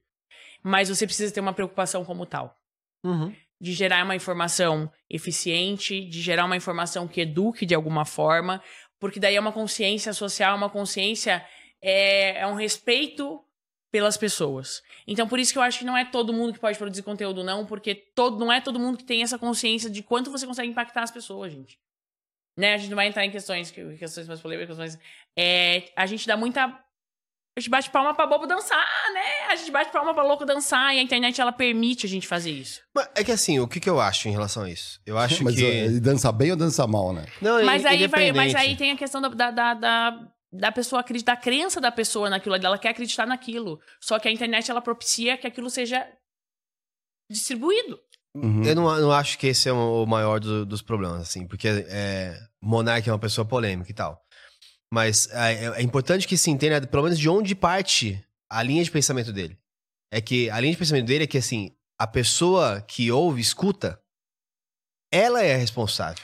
Pela interpretação que ela tem. Ele era. É isso que eu. é Exatamente isso. É a pessoa que escuta, ela é sempre responsável. Porque, assim, eu posso escutar. como ela vai fazer a informação. Eu posso escutar, por exemplo, uma pessoa falar pra mim que se eu acordar às 5 da manhã e fizer um monte de um monte de coisa. Tomar banho e gelado. É. trabalhar banho, tomar banho gelado, eu vou ser feliz. Aí eu vou passar 12 meses fazendo isso Horrível. e vou culpar o cara porque eu não fui feliz? Sim, exatamente. O que acontece é que a gente tem dado a oportunidade de colocar pessoas que falam coisas que elas querem falar e a- a- o público dela entende da forma como quer entender. Vocês lembram, na época das eleições, as pessoas tentando fazer transcrição do que eu tinha falado, do que queria dizer, Aham. aquilo, aquilo outro. Existe uma. as- as- o problema não é o ignorante, o problema é a ignorância que gera o que o ignorante falou, entendeu? E é como as pessoas lidam com essa ignorância. Se você quer falar sobre determinado assunto, e a gente, por isso que a gente traz especialistas nessa mesa. Uhum. A gente sempre fala, acho que talvez a gente chegamos num ponto que talvez seja em comum aqui entre todos. O Diegão também, salve Diegão. É, a gente é meio anti-coaching, né? Tipo, uma pessoa só vai ser responsável por toda a sua felicidade e entregar todas as respostas. Cara, é pouco provável. E pouco provável que essa pessoa, inclusive, seja feliz, tá? Então, assim, é. Uhum. E é- muitas vezes essas Talvez pessoas não- nunca tiveram sucesso naquilo mas que elas estão falando que elas estão ensinando. Não, tem isso também. Tem algumas que são assim. Que é a maioria. Será? Não sei. A gente precisa fazer essa estatística que o prêmio eu critiquei para um empreendedor de palco. É, o prêmio Nunca- critiquei pra aquele que disse que fez mais coisa que não fez. Aí, Ele tá ensinando aquilo que ele nunca fez. É de que troféu. tipo, como, como conseguir seu primeiro milhão? Você vai ver, não tem dinheiro na conta do cara. Tem isso muito. Não, é, mas esse é o fake. Mas é que eu acho que o mas cara que não. Tem, tem várias professoras que te ensinam como fazer um, um prédio e nunca fizeram um prédio. Exato, mas a questão é que. mas daí você acredita Não, no ele vai negócio te ensinar a fazer o cálculo do prédio, ele vai te ensinar a Exato, fazer a. tem uma- técnica. Mas é isso. Gente, Não, não, é não, isso. não, sim, é. De novo, uma composição de a coisas. gente não pode jogar a culpa em quem tá fazendo algo. Quem tá fazendo algo Não, mas ele Mas, vende uma é, não, mas receita. não, não, desculpa. é, depende como. Se ele fala assim, ó, faça isso, você vai conseguir isso. Aí, aí não tem como, né? Exato. É Tem uns caras que prometem. Eles, eles E trazem talvez. uma receita deles. Não, não, mas assim, sem juízo de valor. Talvez na cabeça dele ele fala assim, cara, eu tô fazendo mal bem pra essa galera Hum. aqui. Ele não tá falando assim, ele não tá fazendo isso por mal. Ou ele tá falando porque com ele funcionou, então ele, vo- ele, vai, ele vai tentar replicar Mas às vezes mano. não funcionou com ninguém. É uma metodologia que ele queria sozinho. Sim. Mas tem um ponto que é o seguinte: quando a pessoa, em geral, começa a fazer esse tipo de curso e começa a comunicar e começa a empoderar pessoas, o que eu acho que a gente tem que dividir aqui? Golpes, golpismo, Ah, sim, o scan, é, é. de é, talvez é, crenças, mas que são coisas que são positivas para as pessoas. E o- isso acontece normal. O cara que é o coach, que hoje, assim, eu ainda acho que não é o melhor modelo, mas eu já respeito muito mais. Porque pelo menos, entre tudo que ele poderia estar falando, ele está fazendo coisas positivas para a pessoa. Você tem que mudar, você tem que acreditar que você pode ser melhor. Olha só, que que tá, qual o mal nisso? Ah, uma pessoa pagou mil reais nesse curso. Gente, tem tanta gente, tanta coisa que esse cara pode perder mil reais, que seria muito pior que isso. Só que esse cara, ao contrário do que a gente Não pensa, deveria perder pra ninguém, não é né? que ele não ajuda ninguém. Eventualmente, até pela força motriz de ele pegou uma pessoa na, no momento específico, a pessoa estourou. Ele começa a ter reforços positivos da audiência dele, de cara, eu ouvi você Ah, e mudou a minha vida. Uhum. Aí ele acha que. Não, não só acha, porque assim, por exemplo, eu É falo uma aqui, eu falo interna, aqui, uma crença dele. eu falo Não, não, uma, uma tem crença, uma crença interna no momento pra mim, eu só precisava que aqueles caras estivessem fazendo aquilo, que era o Gaulês. Uhum. Aham. O Gaules nunca quis influenciar positivamente pessoas no trabalho. Mas ao eu ver ele falando coisas positivas no momento que eu estava vivendo, me fez bem. Hum. Ele nunca vendeu um curso. Então, que bom que eu caí numa pessoa que não tinha interesses escusos de me vender coisas, Hum. de me pôr num, num funil de que O vendas. conteúdo dele fazia sentido com o propósito que você tinha de consumir essa É informação. isso.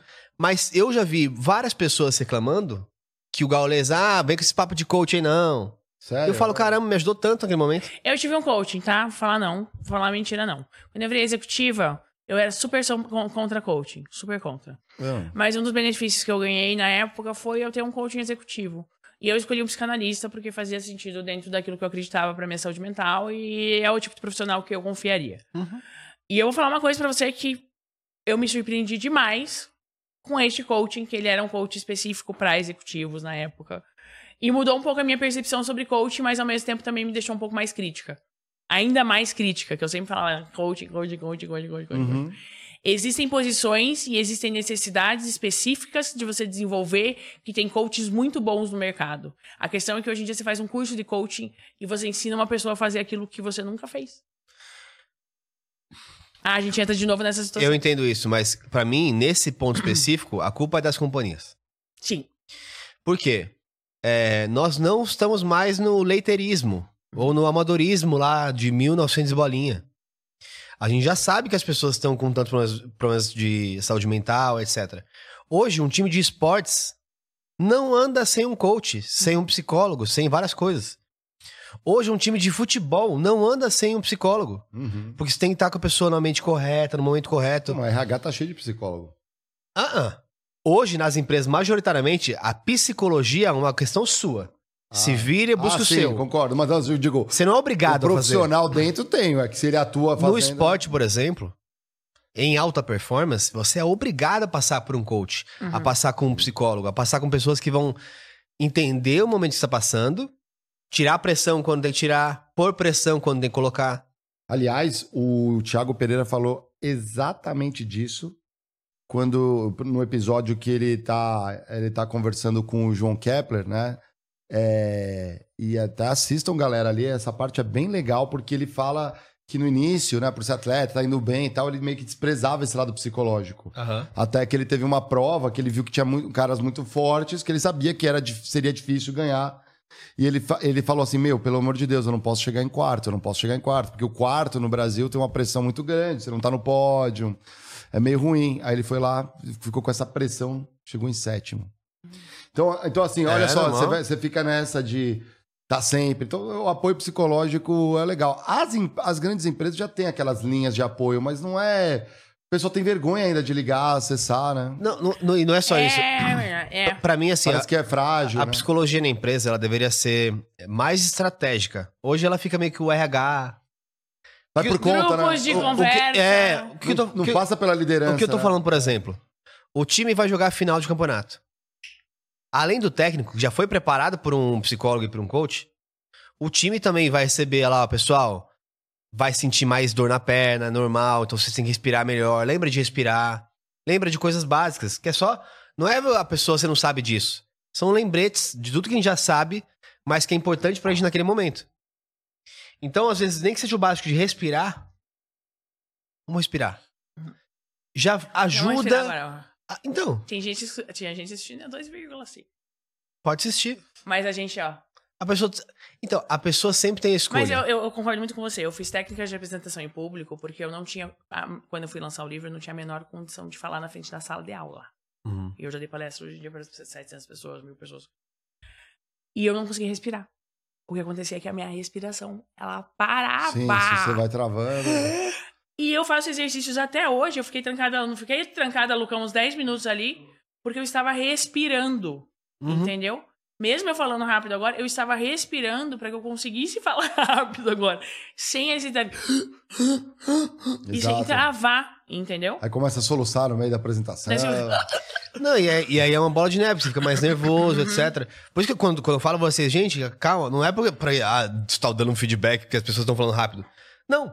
É mais pra, tipo, a gente sempre tem uma consciência, né? A gente fala muito sobre aqui no podcast. Mas isso significa ter um respeito por você que tá falando mais, mais, mais devagar. É isso. Também. também. É o mínimo. Gente, Isso. eu, Ah. já, eu já sou um senhor senil. Tá me chamando de velho, tá? Ah, Não, não, eu respeito As por você. pessoas que chegam tem um aqui ritmo a- diferente. Não, não, não falando da cena. Tô falando que tem um ritmo diferente de fala. sim, sim. Entendeu? Tem um ritmo diferente de fala. É, tem gente, às vezes o Mário fala, essa pessoa não entende o que você tá falando porque ela não acompanha nesse. E são personagens, são, é, é a cabeça da pessoa funciona daquela forma de um jeito diferente. Então, para aquela pessoa tem que falar um pouco mais devagar, porque talvez ela não entenda o que você está falando. É porque eu acho que assim, vocês dois, inclusive, têm coisas muito parecidas comigo. Que é vocês falam. TDAH. O TDAH também. O TDAH. O TDAH é nível- natural, mas é, vocês falam muito rápido. Sim. E aí, o que eu eh, tenho visto, que eu tenho sido mais consciente, é quando eu falo mais devagar, propositalmente, Uhum. eu penso pra falar mais devagar, eu sinto que até o modo como eu me posiciono fica mais eh, compreensível. Mas você consegue me fazer pensar. A gente tava tendo uma conversa ontem. Aham. dentro desse quando a gente olha as primeiras conversas. Hoje eu consigo ter mais espaço pra você pensar e falar o que você tá falando do que antigamente. Aham. Só que ao mesmo tempo, quando a gente tá falando aqui nós três, a gente tem uma. Vou chamar de sintonia. Ai, que romântico. Vou chamar de sintonia porque quando você começa a falar, eu já entendi o que você falou. Quando você começa a falar, eu já entendi o que você falou. E quando eu começo a falar, você já entendeu o que a gente fala, a gente não precisa nem terminar. Aham. E isso faz parte da nossa comunicação. E o que a gente tem que entender é que não é todo mundo que é assim. Exato, exato. Você É tá isso. entendendo? Vocês estão entendendo, galera? Tá muito louco o papo, né? O... no- Só uma observação, tá, Gai? Que você falou, por exemplo, daquela coisa de. é, meu ponto de vista aqui, né? Eu critiquei tá pra isso também, né? Não é concordar. Mas eu, entendo que o cara vai lá e quer passar uma mensagem positiva, e você vai virar, e é legal, e pode tirar uma pessoa disso. Mas é, também tem positividade tóxica, aquela coisa, tudo tá tudo bem, tá tudo bem. e não Ah, tá. Todo mundo tá feliz. Tá todo mundo feliz, tá tudo não sei o quê. Aí entra na empresa lá, os colaboradores, são todo mundo. E, cara, o outro ali com uma puta dificuldade, a outra Outro ainda entra em depressão, exatamente. Então, aí aquilo até piora a situação às vezes. Então, assim, tem que. Tem que olhar, o diagnóstico tem que ser mais profundo. Sim. E o, Cara, lance é. de, o lance de coaching, aí tem uma diferença também. Às vezes o coaching, na metodologia de coaching, ele vai te ajudar a você é, é, no seu autoconhecimento. Esse é um Sim. ponto. Isso que pra mim foi muito importante. Então, e é diferente de um mentor, que às vezes é aquela. O mentor às vezes vai pegar e falar: Meu, vai por aqui, vai por ali, faz isso, faz aquilo, que é esse é o caminho, e tem que ser mais diretivo. Porque às vezes você chega meio. Imagina, se eu preciso, tô numa situação urgente, preciso resolver alguma coisa.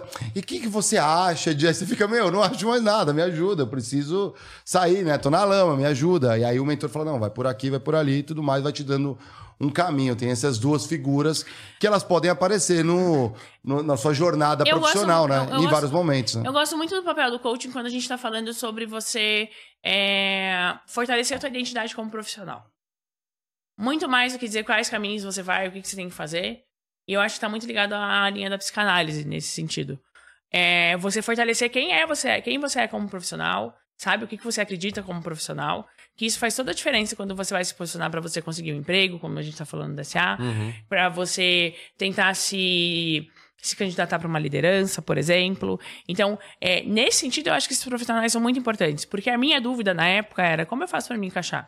Eu sou uma menina tatuada, eu tô no meio corporativo, eu tenho 35 anos, eu sou a primeira mulher que foi é, indicada como CEO dentro de um grupo que tem mais de 30 empresas. Então, assim, para mim era difícil me ver dentro daquela.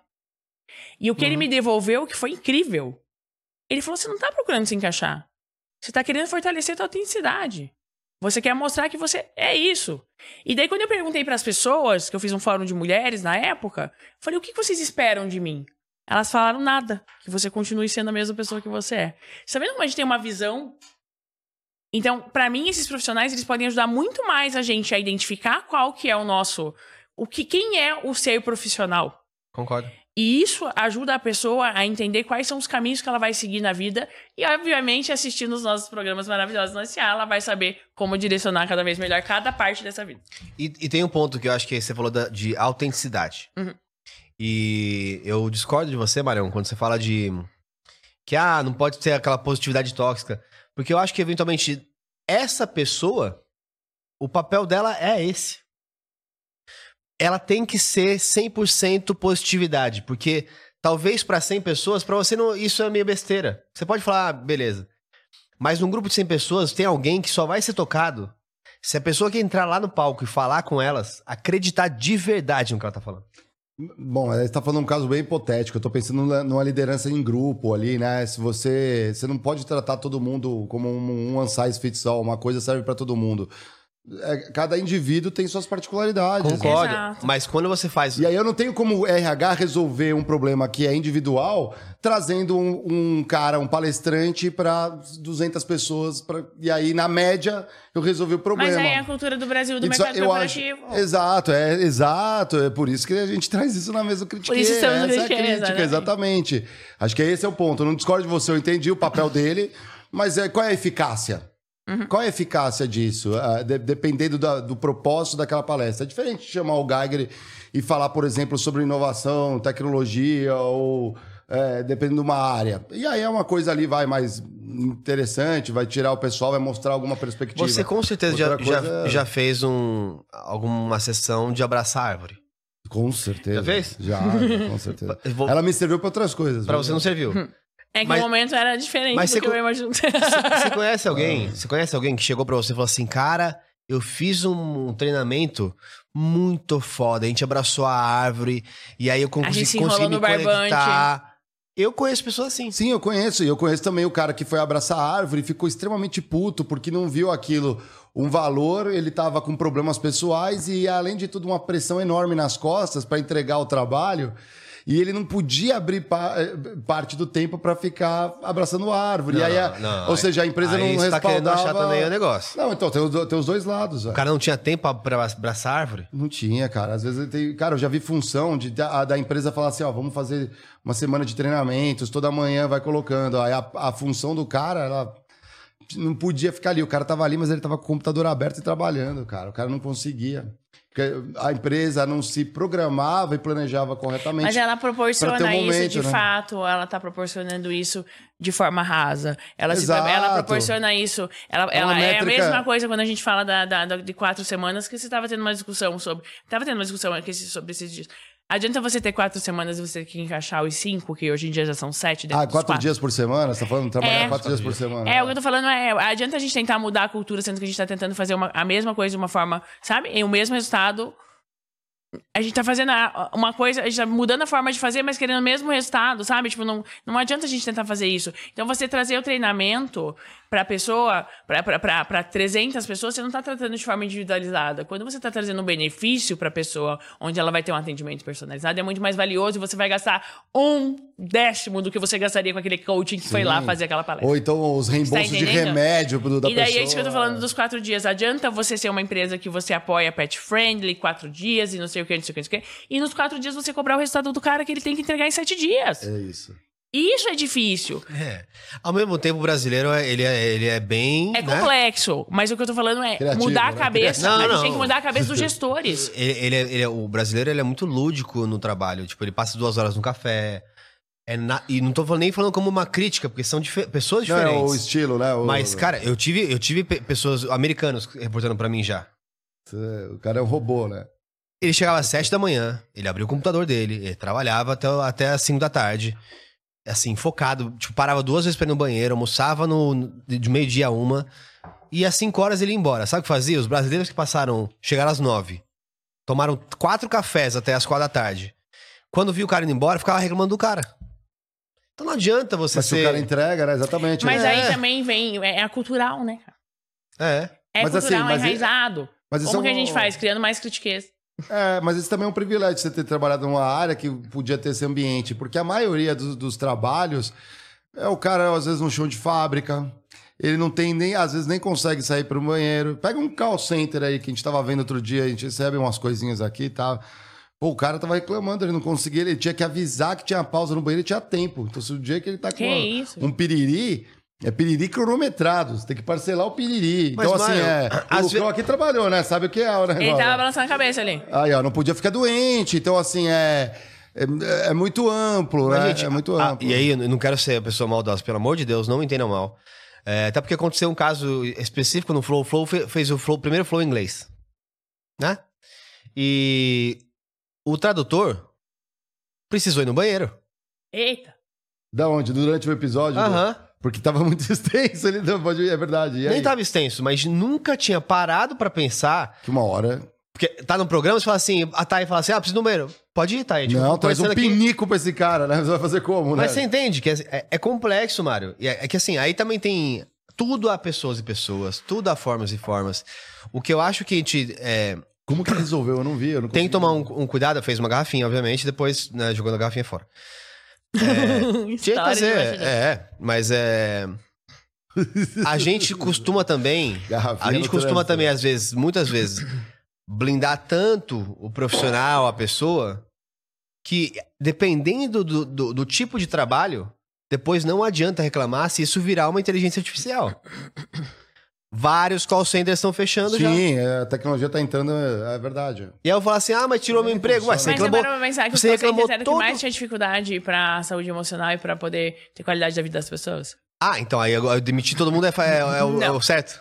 Exato. Não é isso. Desculpa, não é isso que eu tô falando.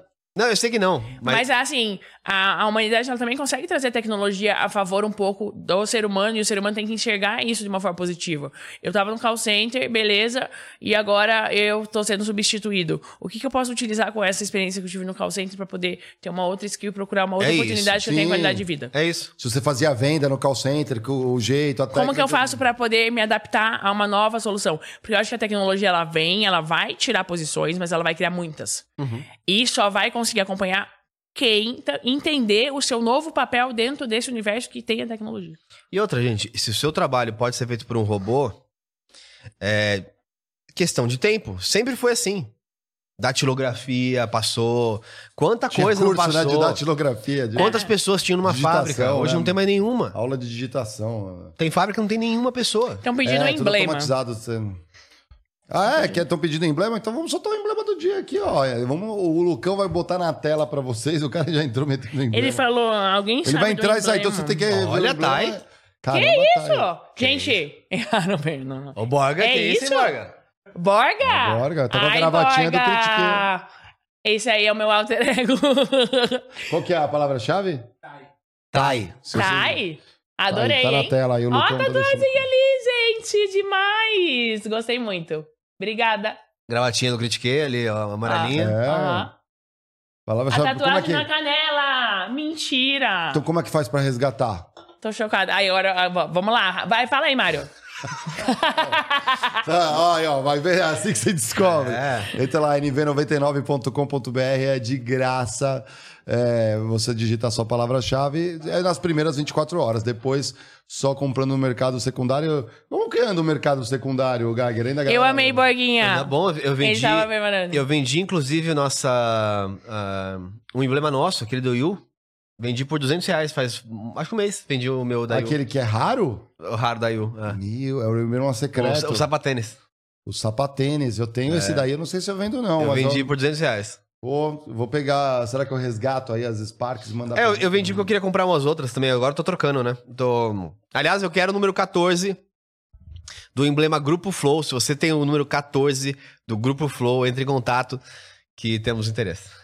Aí, ó, tá vendo? Já tem um Mas comércio, olha um escambo né? de, de. Fala de. Comenta pra gente. É, é, a gente divagou várias coisas, mas vocês já entenderam, né? O Flow está pra isso, a gente não falou de quem tá pra chegar. Comenta Ainda um pra pouquinho. chegar. É. Ontem eu dei spoiler, você também deu spoiler. Vocês estão seguindo a galera no Instagram? Porque esses três aqui estão dando vários spoilers. Eu dei Não. vários. Mas A gente, já- é isso que eu tô falando, que a gente deu vários spoilers, é isso que eu tô falando. É. Ah, nada menos que Apolinário, nada É. menos que Caetano Maia. Maia. Mas assim, eles eram. Eles, é, é importante vocês acompanharem a rede também de todos os nossos hosts. Todos os dias a gente tá colocando teaser de quais são os programas novos. É, e daí logo vocês vão se acostumar com as grades também. Mas temos novidades e também tem uma novidade que.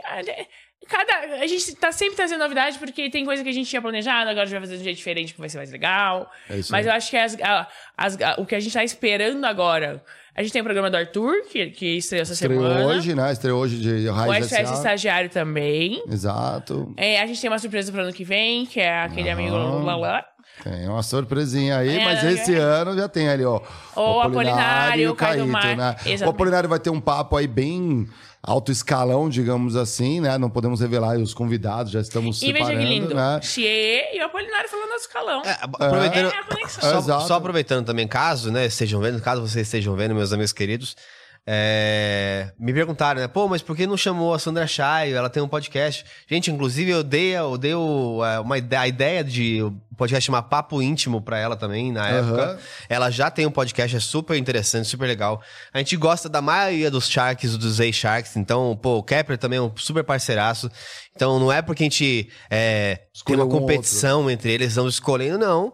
É muito mais da, de questões que são. é, não só do, do Flow SA, como do grupo também, coisas que a gente tá fazendo em outras verticais, coisas que a gente tá, tem conversado. É, e as portas estão abertas pra gente fazer ainda outros programas, fazer Exato, outras, outras coisas diferentes. Tem né? coisa, a gente tá priorizando é, os criadores que querem construir essa conversa, essa conexão hoje. Essa é a nossa prioridade Exato. agora. A gente tem muitos criadores, talvez, que. E, e- e pessoas aí de mercado que estão no momento, e super respeito, às vezes da construção da própria imagem, que é até o próprio caminho. E aqui a gente tá buscando, as pessoas podem ver, nem todos têm uma imagem consolidada, né? Assim, não, todo mundo conhece de agro, já conheceu o Arthur, talvez quem fosse do meio, sim. Mas estamos dando, abrindo oportunidade para vocês conhecerem também talentos que a gente está revelando, mas que, acima de tudo, querem construir uma coisa diferente, trazer conversas interessantes, trazer um conteúdo bacana para você aprender. Aliás, o Caíto pode, que, que pode falar do conteúdo dele, mas ele vai falar, né? O mão na marca, é, é né? isso, e, eu- e o que eu queria convidar também o público é assistir toda a trilha. Uhum. Né? Não deixar, não ir só na tua seara, não vai só no teu. Investir, não vai só no Caíto. Pelo menos Não uma vez, só- né? Assiste toda a trajetória pra você entender, inclusive, se você é um gestor, você tem que entender como é que o cara vem lá do começo. Sabe, se você, tá, se você tá ali no começo, você tem que entender como é que se fala com o outro lá. Então, tenta assistir a trilha, foi, foi, foi preparado com muito carinho. São quatro, são quatro trilhas diferentes que englobam todos os nossos quadros. E isso vai evoluir no ano que vem também, Sim. né? Para outros formatos de conteúdo. Mas ele foi pensado realmente para criar essa conexão e para que a pessoa enxergue como que é a jornada e que a gente democratize essa jornada. Que esse é o nosso diferencial como veículo de comunicação. Que legal.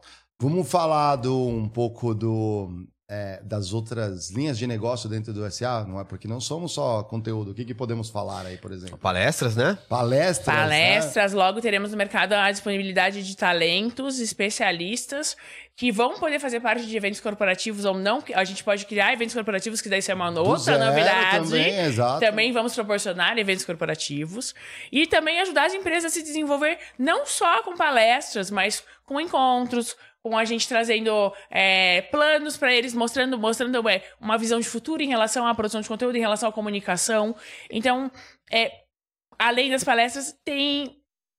Bom, Vai falar que ia falar da Rafa? já falamos da Flow House? Não, né? Ainda Não, é isso que eu tava House, segurando. eu tava segurando Guarda, a Flow guarda. House. Vou abrir a Guarda, caixa no guarda. final. Eu ia falar dos encontros, eu ia falar. eu ia- Isso. Mas a gente vai voltar. Não, a- né? mas acho que o que a gente pode falar da Flow House, que é importante pra galera saber, é, pra vocês verem como é importante, tá, pessoal? É, você, pra quem viu aí o anúncio da Sara na segunda-feira, com, com o Igor, com todo o pessoal do, do Studios Flow, é, vocês pu- puder- puderam notar o quanto o Igor tá animado com a Flow House, e quanto que isso é um projeto realmente muito relevante. E eu acho que o, o que nos cabe aqui, e o que a gente pode falar, é, que é super importante pro Flow SA, é quem vai administrar essa casa é o Flow SA. Então, o Flow SA tá como administrador desse que é o maior projeto né, do, do- do nosso ecossistema, né? Para esses próximos três ou a, a seis meses aí. Óbvio que tem Pedrinho, outros. Né? Salve Pedrinho. Salve, Pedrinho. Pedrinho.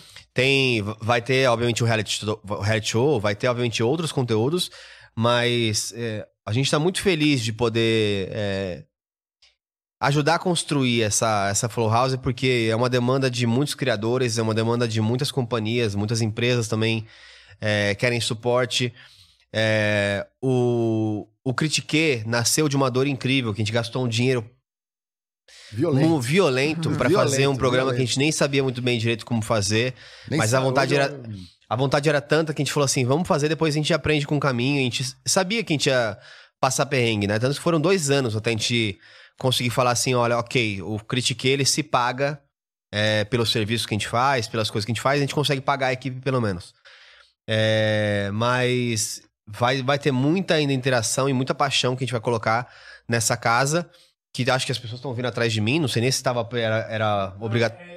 Era intencional aqui, ó. Foi proposital, Aqui, ó. então está atrás de mim algumas coisas, não sei se estão, vocês tiraram... Tá pegando só um pouquinho na parte de baixo que eu não quis revelar, não tá. Ah, tá, é, porque tem coisas confidenciais ali atrás de mim. Mas é a, a planta, o projeto. É tá o projeto, flipchart é. aqui. Babado, babado, né? É. Muita, muita. Mas, por exemplo, vai ter um espaço. Nesse espaço, eu vou. Muita gente também me, me pediu, me perguntou se eu mentoro pessoas, como que eu mentoro as pessoas. Eu cheguei a pegar alguns mentorados, confesso que é, peguei algum- algumas pessoas para ajudar, mas não encontrei o melhor modelo de como eu poderia agregar de verdade para as pessoas. Eu tava com muita coisa acontecendo nos estúdios e achei melhor que eu nem cobrasse. Então, as pessoas que eu tinha feito antes eu fiz é, mais como ajuda, não cobrei nada. Mas num espaço desse, eu consigo ter uma organização de pensar, pô, toda primeira segunda-feira do mês eu vou trazer 20 pessoas nesse espaço e vou acompanhar elas ao longo do tempo. Então, tem muito mais coisas que vocês não estão enxergando ainda, mas que a Flow House vai viabilizar que a gente possa E os anúncios estão acontecendo, né? Tá acontecendo. Sara veio, veio, a gente fez aquele comunicado, a gente convide. Vamos colocar nos comentários, inclusive, aquela live que a gente fez na segunda-feira no Flow, Uhum. né? Que a gente falou um pouquinho sobre SA. Tem muita coisa, tem muita novidade chegando. Lá naquela live foi legal que a gente também falou de um novo projeto sobre reality, que eu não vou falar porque as pessoas têm que assistir lá. O maior live de anúncio de um CEO do mundo. 40 mil pessoas ao vivo. Aí, ó. Que isso, hein? Caramba, eu tinha que ir pros recordes mesmo, é verdade. Sério. É, muda É, o. E CEO da. Quando muda o CEO da Ford, a galera vai lá assistir. Não, Não, né? é. Tipo, Foi muito legal e vocês conseguiram passar uma visão. É que foi o E- e Kaique que quê? puxou Eu tenho um carinho especial. A gente tava falando, ah, vai fugir, vai roubar, não sei o quê. Eu tenho um carinho muito especial porque eu lembro do Geiger começando a costurar tudo isso lá atrás. E ele vai assim, "E- e aqui, aqui, ali. A gente falando rapidinho, eu, entendi, não, mas aqui, ele. E, e é tão bonito ver hoje ele se desvinculando dessa parte tão problemática. Não é problemática, porque senão a Sarah vai, ficar, vai, vai, vai achar ruim. Mas ele se desvinculando dessa parte dessa construção que ele fez, e ele conseguir dar um passo pra trás e ele aproveitar melhor essa gestão de tudo isso que ele construiu. É. Então, pra mim, tem um carinho muito especial por conta disso, assim, sabe? Eu acho que, na verdade, é, é um pouco pior que isso. Porque. é, eu tô romantizando. Tá, tá romantizando, eu acho que, porque, por exemplo, ela também falou isso. Eu falei pra Sara, falei, Sara, se você quiser trocar de, de, de posição, eu tô bem, bem tranquilo. Quer fazer? Mas olha, cuidado com o que você tá pedindo. Porque ela falou assim: ah, você ficar com a parte mais legal, né? Eu falei, que parte mais legal? A parte de você não saber o que você tá fazendo todos os dias? A parte de você não saber se vai dar certo, se você vai. É, porque assim, o que tá ficando com a Sara, acho que isso é importante o pessoal é, saber, é a gestão, a organização e o, o dia a dia de tudo que a gente já colocou de pé e que hoje tem uma estrutura para seguir. E aí, com isso, como eu te- tenho mais experiência nesse mundo de como que a coisa surge dos- da ideia até surgir, De forma estruturada. eu vou ficar mais focado nas coisas que ninguém tem resposta. Uhum. Então, é, eu passei, por exemplo, lá no começo, tinham coisas como DocSign, os nossos documentos de, de, de assinatura. Aham, pra ter. No, Eu tive que falar com uma pessoa de, de, de vendas do DocSign para colocar, para entender como que era o processo, para entender quanto custava, entender nossa operação e setar isso. Pra depois validar. Agora é seguir o barco. Então tem coisas que vão ser mais, mais estabilização. Espero que um dia, inclusive, o caos eu possa largar, mas nesse momento é ordem, Sara. Caos, Geiger. Ah, então por isso que eu tô com você. É isso. É. Tá do lado do cal. Não, o SO, o SA é Sabe para que o caos, trazer. é, o caos, ele, na verdade, ele não significa bagunça. Não, Ele, é só... ele significa você conseguir conviver dentro das suas, de todas as suas diversidades. Movimento. Caos é movimento. Isso. Flow, né? Olha só, como as coisas Aí vai ser mais legal. no final. Não é isso? tô aqui com o Pondé. Do- gente já- Mas é verdade. O que que é- qual que é a tua expectativa agora para os próximos meses, esse fim de ano, essa reta final? É, Como você gostaria de chegar também para o próximo ano? Sim, eu gostaria muito da gente. é, Primeiro é um processo de, valida- de validação. De posicionamento de marca, de reconhecimento, que eu tô muito feliz com o reconhecimento do produto logo no começo, muito feliz mesmo. Eu falei com vocês sobre isso agora há pouco.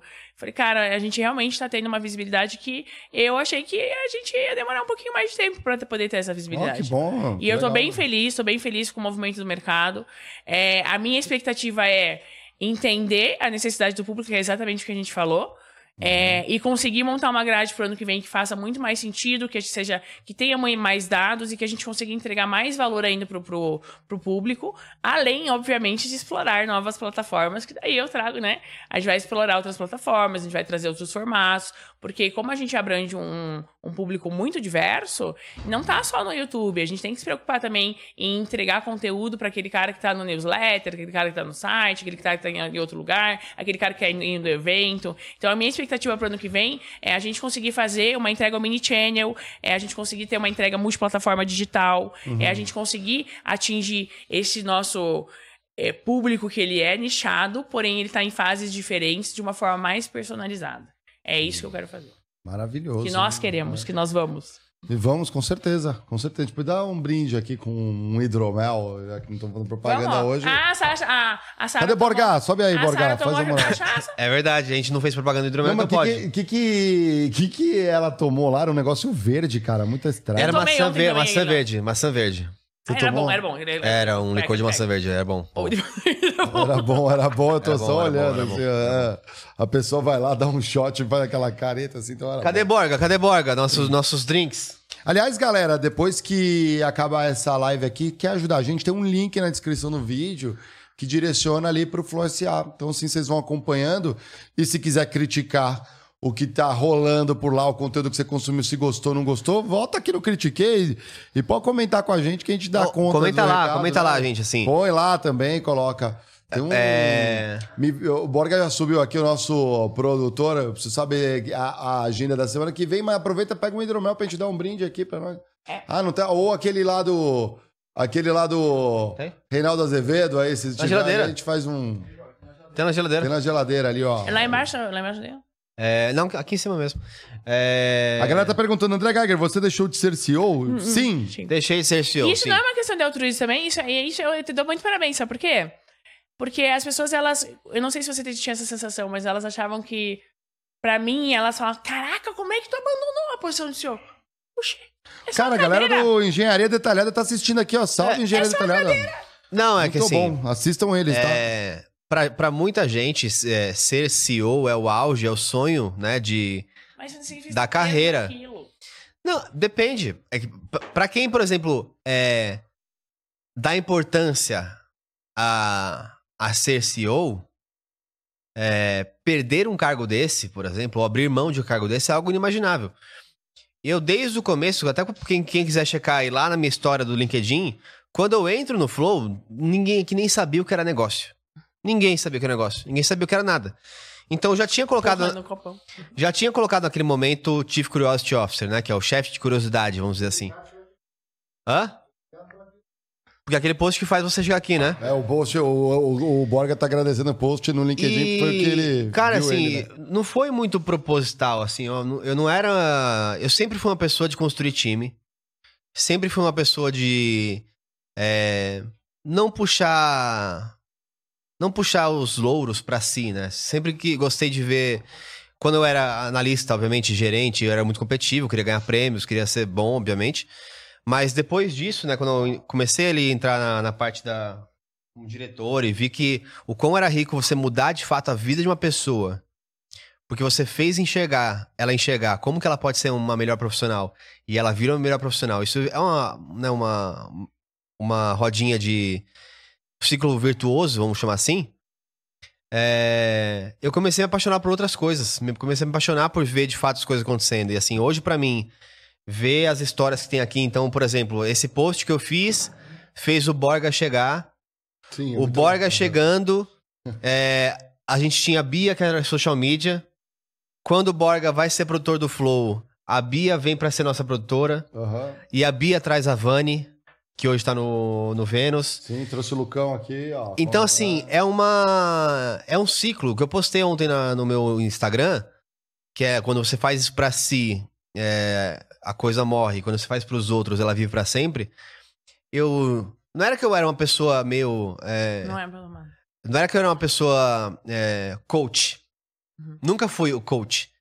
Mas eu aprendi é, com tudo que a gente apanhou aqui no ecossistema como um todo, com tudo que eu vi acontecer e com a oportunidade rara e única que faça justiça, tanto o Igor quanto o Monark sempre priorizaram pessoas, trabalho, crescimento. É, que o meu ego cada vez começou a ficar menos é, importante pro todo, entendeu? Sim. Então, hoje eu dou muito valor é, ao que foi construído, com muito orgulho. Obviamente, foram sacrifícios que eu tive que fazer, né? De vida pessoal, de estar longe da minha família, estar uhum. longe da minha noiva. Principalmente depois da crise. É, principalmente depois da crise, que eu. Até meu olho bugou. Eu lembro. Você, você lembra do Sim, do olho do Geiger Cara, bugou. meu olho bugou. Não, você teve um negócio lá que você teve que parar no hospital. Fui pro hospital. Nossa, foi. foi um... Teve vários negocinhos. Doideira. no chão. Mas a gente evolui, a gente consegue criar um equilíbrio muito maduro. Sim, e, e, o que eu quero ver agora, tipo. Dormiu no sótão do Flow ali pra é. sobreviver ali. E o que eu quero ver agora é isso dando certo, né, pras pessoas, obviamente. Acho que o, muita gente fala de privilégio, né? Uhum. E o maior privilégio que você pode ter é saber que em algum momento, quando você já tem o que é suficiente, como você faz para que outras pessoas também tenham? Sim. Uhum. E não necessariamente é dar dinheiro, não necessariamente é você pagar mais. Uhum. Às vezes é você abrir mão de você ganhar uhum. mais para que você veja as coisas construindo na cena, né? Então, é, tem muita gente que, que fala sobre capitalismo e tá, tá com carro novo, tá com Nike, Nike bonitinho, tá pegando hotel de 120 mil reais por aí, né, pra passar uma noite. Hum. Então, é, há sempre uma alternativa. Sim. Sim. Eu queria, queria responder especificamente, não sei se a gente já tá encerrando. A Tônia, Hum. Ela falou o seguinte, que ela é fã do Flow desde o início, só que ela não tá sentindo confiança na CEO. É normal você não sentir confiança em mim, você não me conhece. Ela não, é, confia muito em vocês. No dois. Flow, na CEO, a Sara ou você? No, na CEO, né, é, essa live não estou sentindo confiança na CEO, provavelmente ela deve estar ah. falando em mim. Eu vou te deixar um recado, tempo, né? Tônia. Né? Não, não, depois ter tempo, tempo. A gente colhe aquilo que a gente planta. E se eu tô fazendo uma coisa nessas últimas semanas é plantando bastante. É, então, assim, tudo que a gente faz na nossa vida profissional, eu agradeço esse feedback, espero que eu mude essa tua percepção ao longo do tempo. E é o, é o recadinho que eu podia é. deixar. A gente fala aquilo que a gente planta e eu tenho certeza um cara, na minha vida profissional. Tem um uhum. cara que mandou pra você aqui também, que é o Juliano. Ele mandou assim, ó, né, ele fez uma pergunta aqui, ó. O negócio de podcast ainda tem muito espaço é, para crescimento no Brasil? Como você acha que esse negócio pode evoluir, conquistar novos mercados e parcerias comerciais? Um dos mercados que mais cresce em investimento até 2025 é o mercado de investimento em áudio e vídeo. É, sim, tem espaço, mas obviamente existe uma necessidade de mudança do formato que a gente que, a gente, que o Já Flow foi pioneiro, né? que o Flow foi pioneiro, né? Então, da mesma forma que fazia Black Friday lá em 2017, o Flow fazia, ele fazia podcast desde lá. Existe uma necessidade de renovação, nós estamos renovando. Virou estamos programa fazendo. de culinária? Todo, você muda de canal, é, só muda o chefe. É, então. Mas existe espaço, e existe. Eu acho que existe espaço para todo mundo. O rádio não morreu, as pessoas acharam que o rádio ia morrer. Lógico. O rádio não morreu, ele se transforma. Ele, ele, ele faz parte. O que acontece é que ele não deixa de existir. Ele divide a atenção das pessoas. O tempo médio das pessoas não aumentou nos últimos cinco anos na frente de qualquer tipo de mídia. Tá? O que aconteceu foi que pulverizou. Dados do estatista. Sim. Muito bom, muito bom. Ó, você sabe que todo mundo que senta nessa mesa Até que enfim. adiciona uma liga. Hoje, formalmente, à frente das câmeras, ela vai adicionar aqui a sua o seu toque de conhecimento é, e, de e, gente, redes assim, sociais, mídias e o poder da liderança feminina ao. O poder da liderança feminina, o poder dentro do, do SA. dos processos do desenvolvimento. E vamos fazer um brinde An aqui, Antes ó. disso, antes disso, eu queria ah. falar uma coisa que também é comum e às vezes a nossa audiência tem que saber. É... Até porque eu reforço isso bastante para as nossas pessoas aqui dentro também. É... A única coisa em comum que 100% das pessoas que trabalham com o Flow tem, e eu posso falar isso porque eu, eu era o CEO, é... 100% das pessoas, alguém já me pediu a cabeça. Alguém. E. Sério mesmo? Eu não. Eu? Alguém já me pediu a sua cabeça. Ah, Ó, tá, gente, tá entendi. feito, tá? Alguém já me pediu a cabeça de, de todas as pessoas quase, no sentido de, pô, essa pessoa aí, hein, olha, cuidado. Será que é boa de, o bastante? Será que, olha o que ela tá fazendo aqui?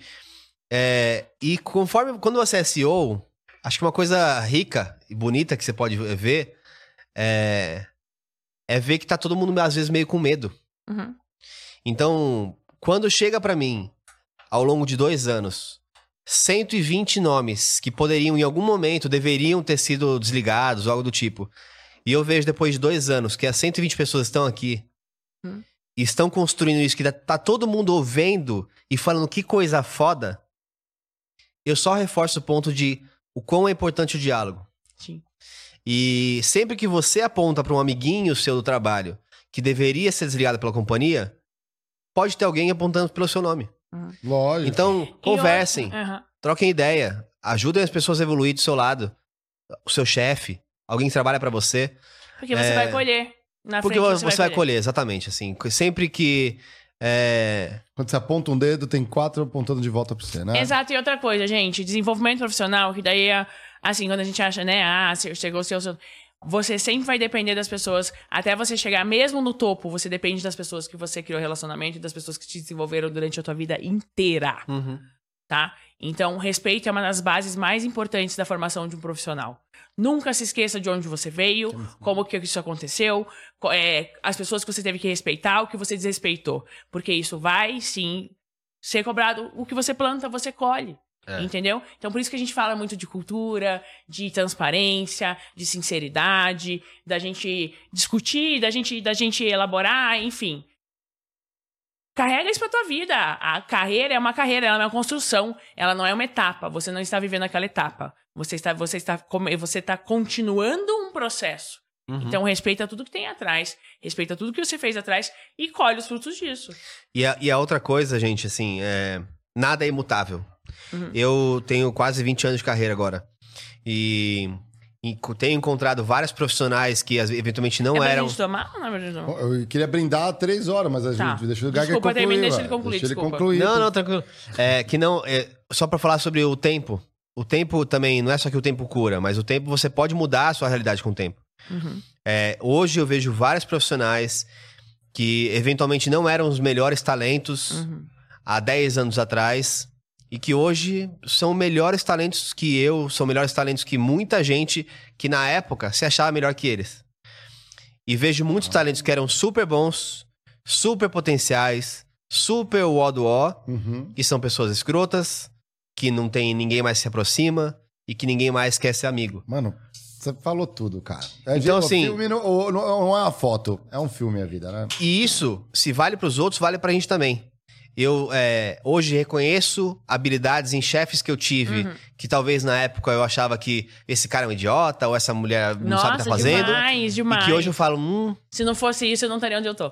é isso. Então, A gente aprende também com no quem final, é. é sempre um balanço, tá, gente? É sempre yin yang, você vai refletindo sobre as coisas que passam na sua vida, mas a evolução vem também de você. E o nosso Flow SA tá aqui pra ajudar você a ter uma trajetória muito mais tranquila em relação a esse Vamos desenvolvimento. fazer o tintim aqui, ó, depois tantas frases aqui. O Borga quer que eu passe um recado aqui? Vida Borga? longa, SA! Vida, Vida longa, longa, SA. Fala um slogan aí pra galera aí, ó.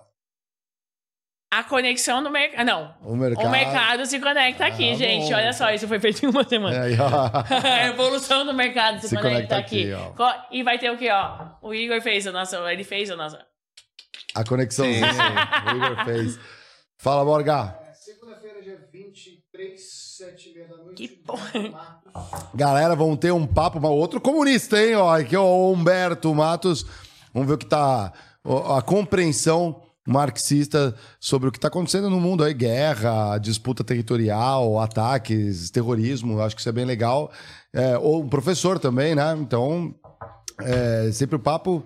Quem será que vem com ele, hein? Fica aí na expectativa. Com rostos especiais. Com rostos especiais, aguardem, especiais. ó, aguardem.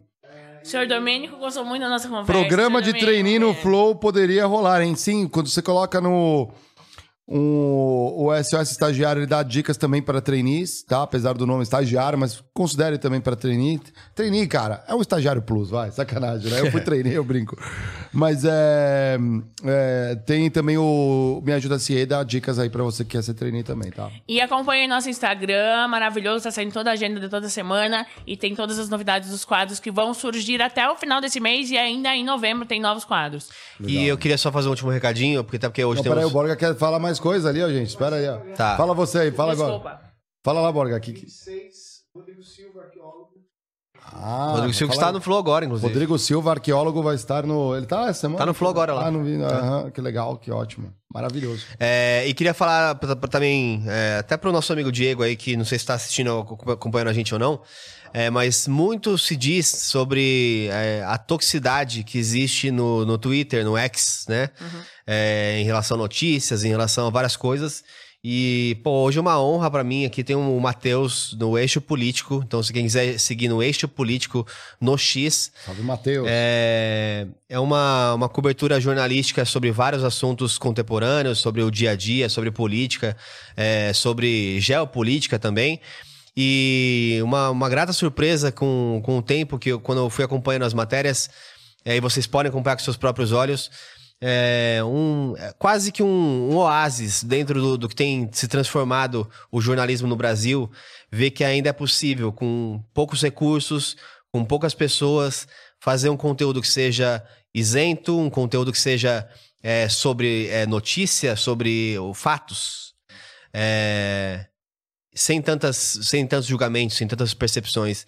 Então é um convite para que você que está buscando algo de lucidez também no, no Twitter ou no, ou no X, Cara, eu já seguia. busque este político, Ah, eu tô olhando porque aqui, realmente eu é um oásis de lucidez dentro do que a gente vive hoje no Brasil. Geiger recomenda. Geiger recomenda. Vou ver se é isento. Um novo quadro. Vamos ver se é isento mesmo aqui, ó. Eu não acredito em isenção, mas isso fica para outra conversa. Ótimo. É, a gente sempre tem um quiz, mas eu vou fazer só a pergunta derradeira para você, antes de você, óbvio, abrir espaço para você também divulgar suas redes sociais, mas para Thay, o que é o trabalho?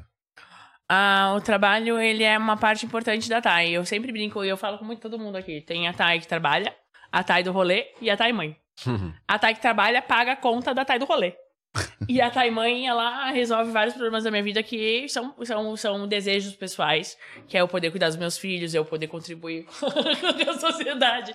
Mas ela me forma é, nesses dois outros, desses dois outros, desses dois outros personagens. E é muito engraçado porque o time consegue ver isso. Eu tô aqui falando com vocês, quando eu entro numa reunião, é uma outra pessoa, não é uma outra pessoa, mas é uma outra postura, é uma outra forma de eu, de eu conversar, sem perder a minha autenticidade. Sim. Mas é uma outra forma de eu gerar aquele assunto, entendeu? Então, pra mim, o trabalho, ele é essencial. Eu respeito e eu admiro todas as mulheres que trabalham em casa cuidando dos seus filhos. Mas eu não existo sem o trabalho na minha vida. Hoje eu tô me vendo numa posição de empreendedora que eu jamais achei que eu estaria. Eu estou aqui porque eu escolhi, não porque eu preciso necessariamente igual antigamente. Uhum. E isso me traz muito mais tesão de trabalhar. Eu quero estar aqui.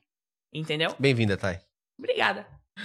Bom ver Obrigada. esse brilho é um no prazer. olhar. é um Vocês viram que eu tô com, ó, ó a cor aqui, ó. Por quê? Por quê? Não, que o outro São Paulo joga Porque hoje. Porque outubro é rosa. Outubro Rosa. Rosa! Então, um recado para as nossas abelhinhas, né? Bom, primeiro vocês viram ali, né? Conheceram nossas abelhinhas todas, né? Os, os abelhões e os angões e as abelhas que nos eh, acompanham, né? Lembrando que é Outubro Rosa, mulherada, faz o autoexame, procura um médico, não custa nada. Vamos um aproveitar o SUS né? do Brasil, que ele também proporciona da, da forma como ele consegue, né? É, a- ajudar nesse diagnóstico também, vamos fazer isso. O Brasil investe muito nessa campanha do Outubro Rosa, então é muito importante pra gente conseguir Uma vez ao ano, né? a Fazer um check-up, aí, é isso né? aí. Muito Isso aí. bem, Muito vamos- bem, parabéns, Mário. Lógico, vamos brindar de novo aqui, Vamos ó. brindar de vamos brindar de novo. novo. Galera, vamos brindar. A gente vai encerrar por aqui.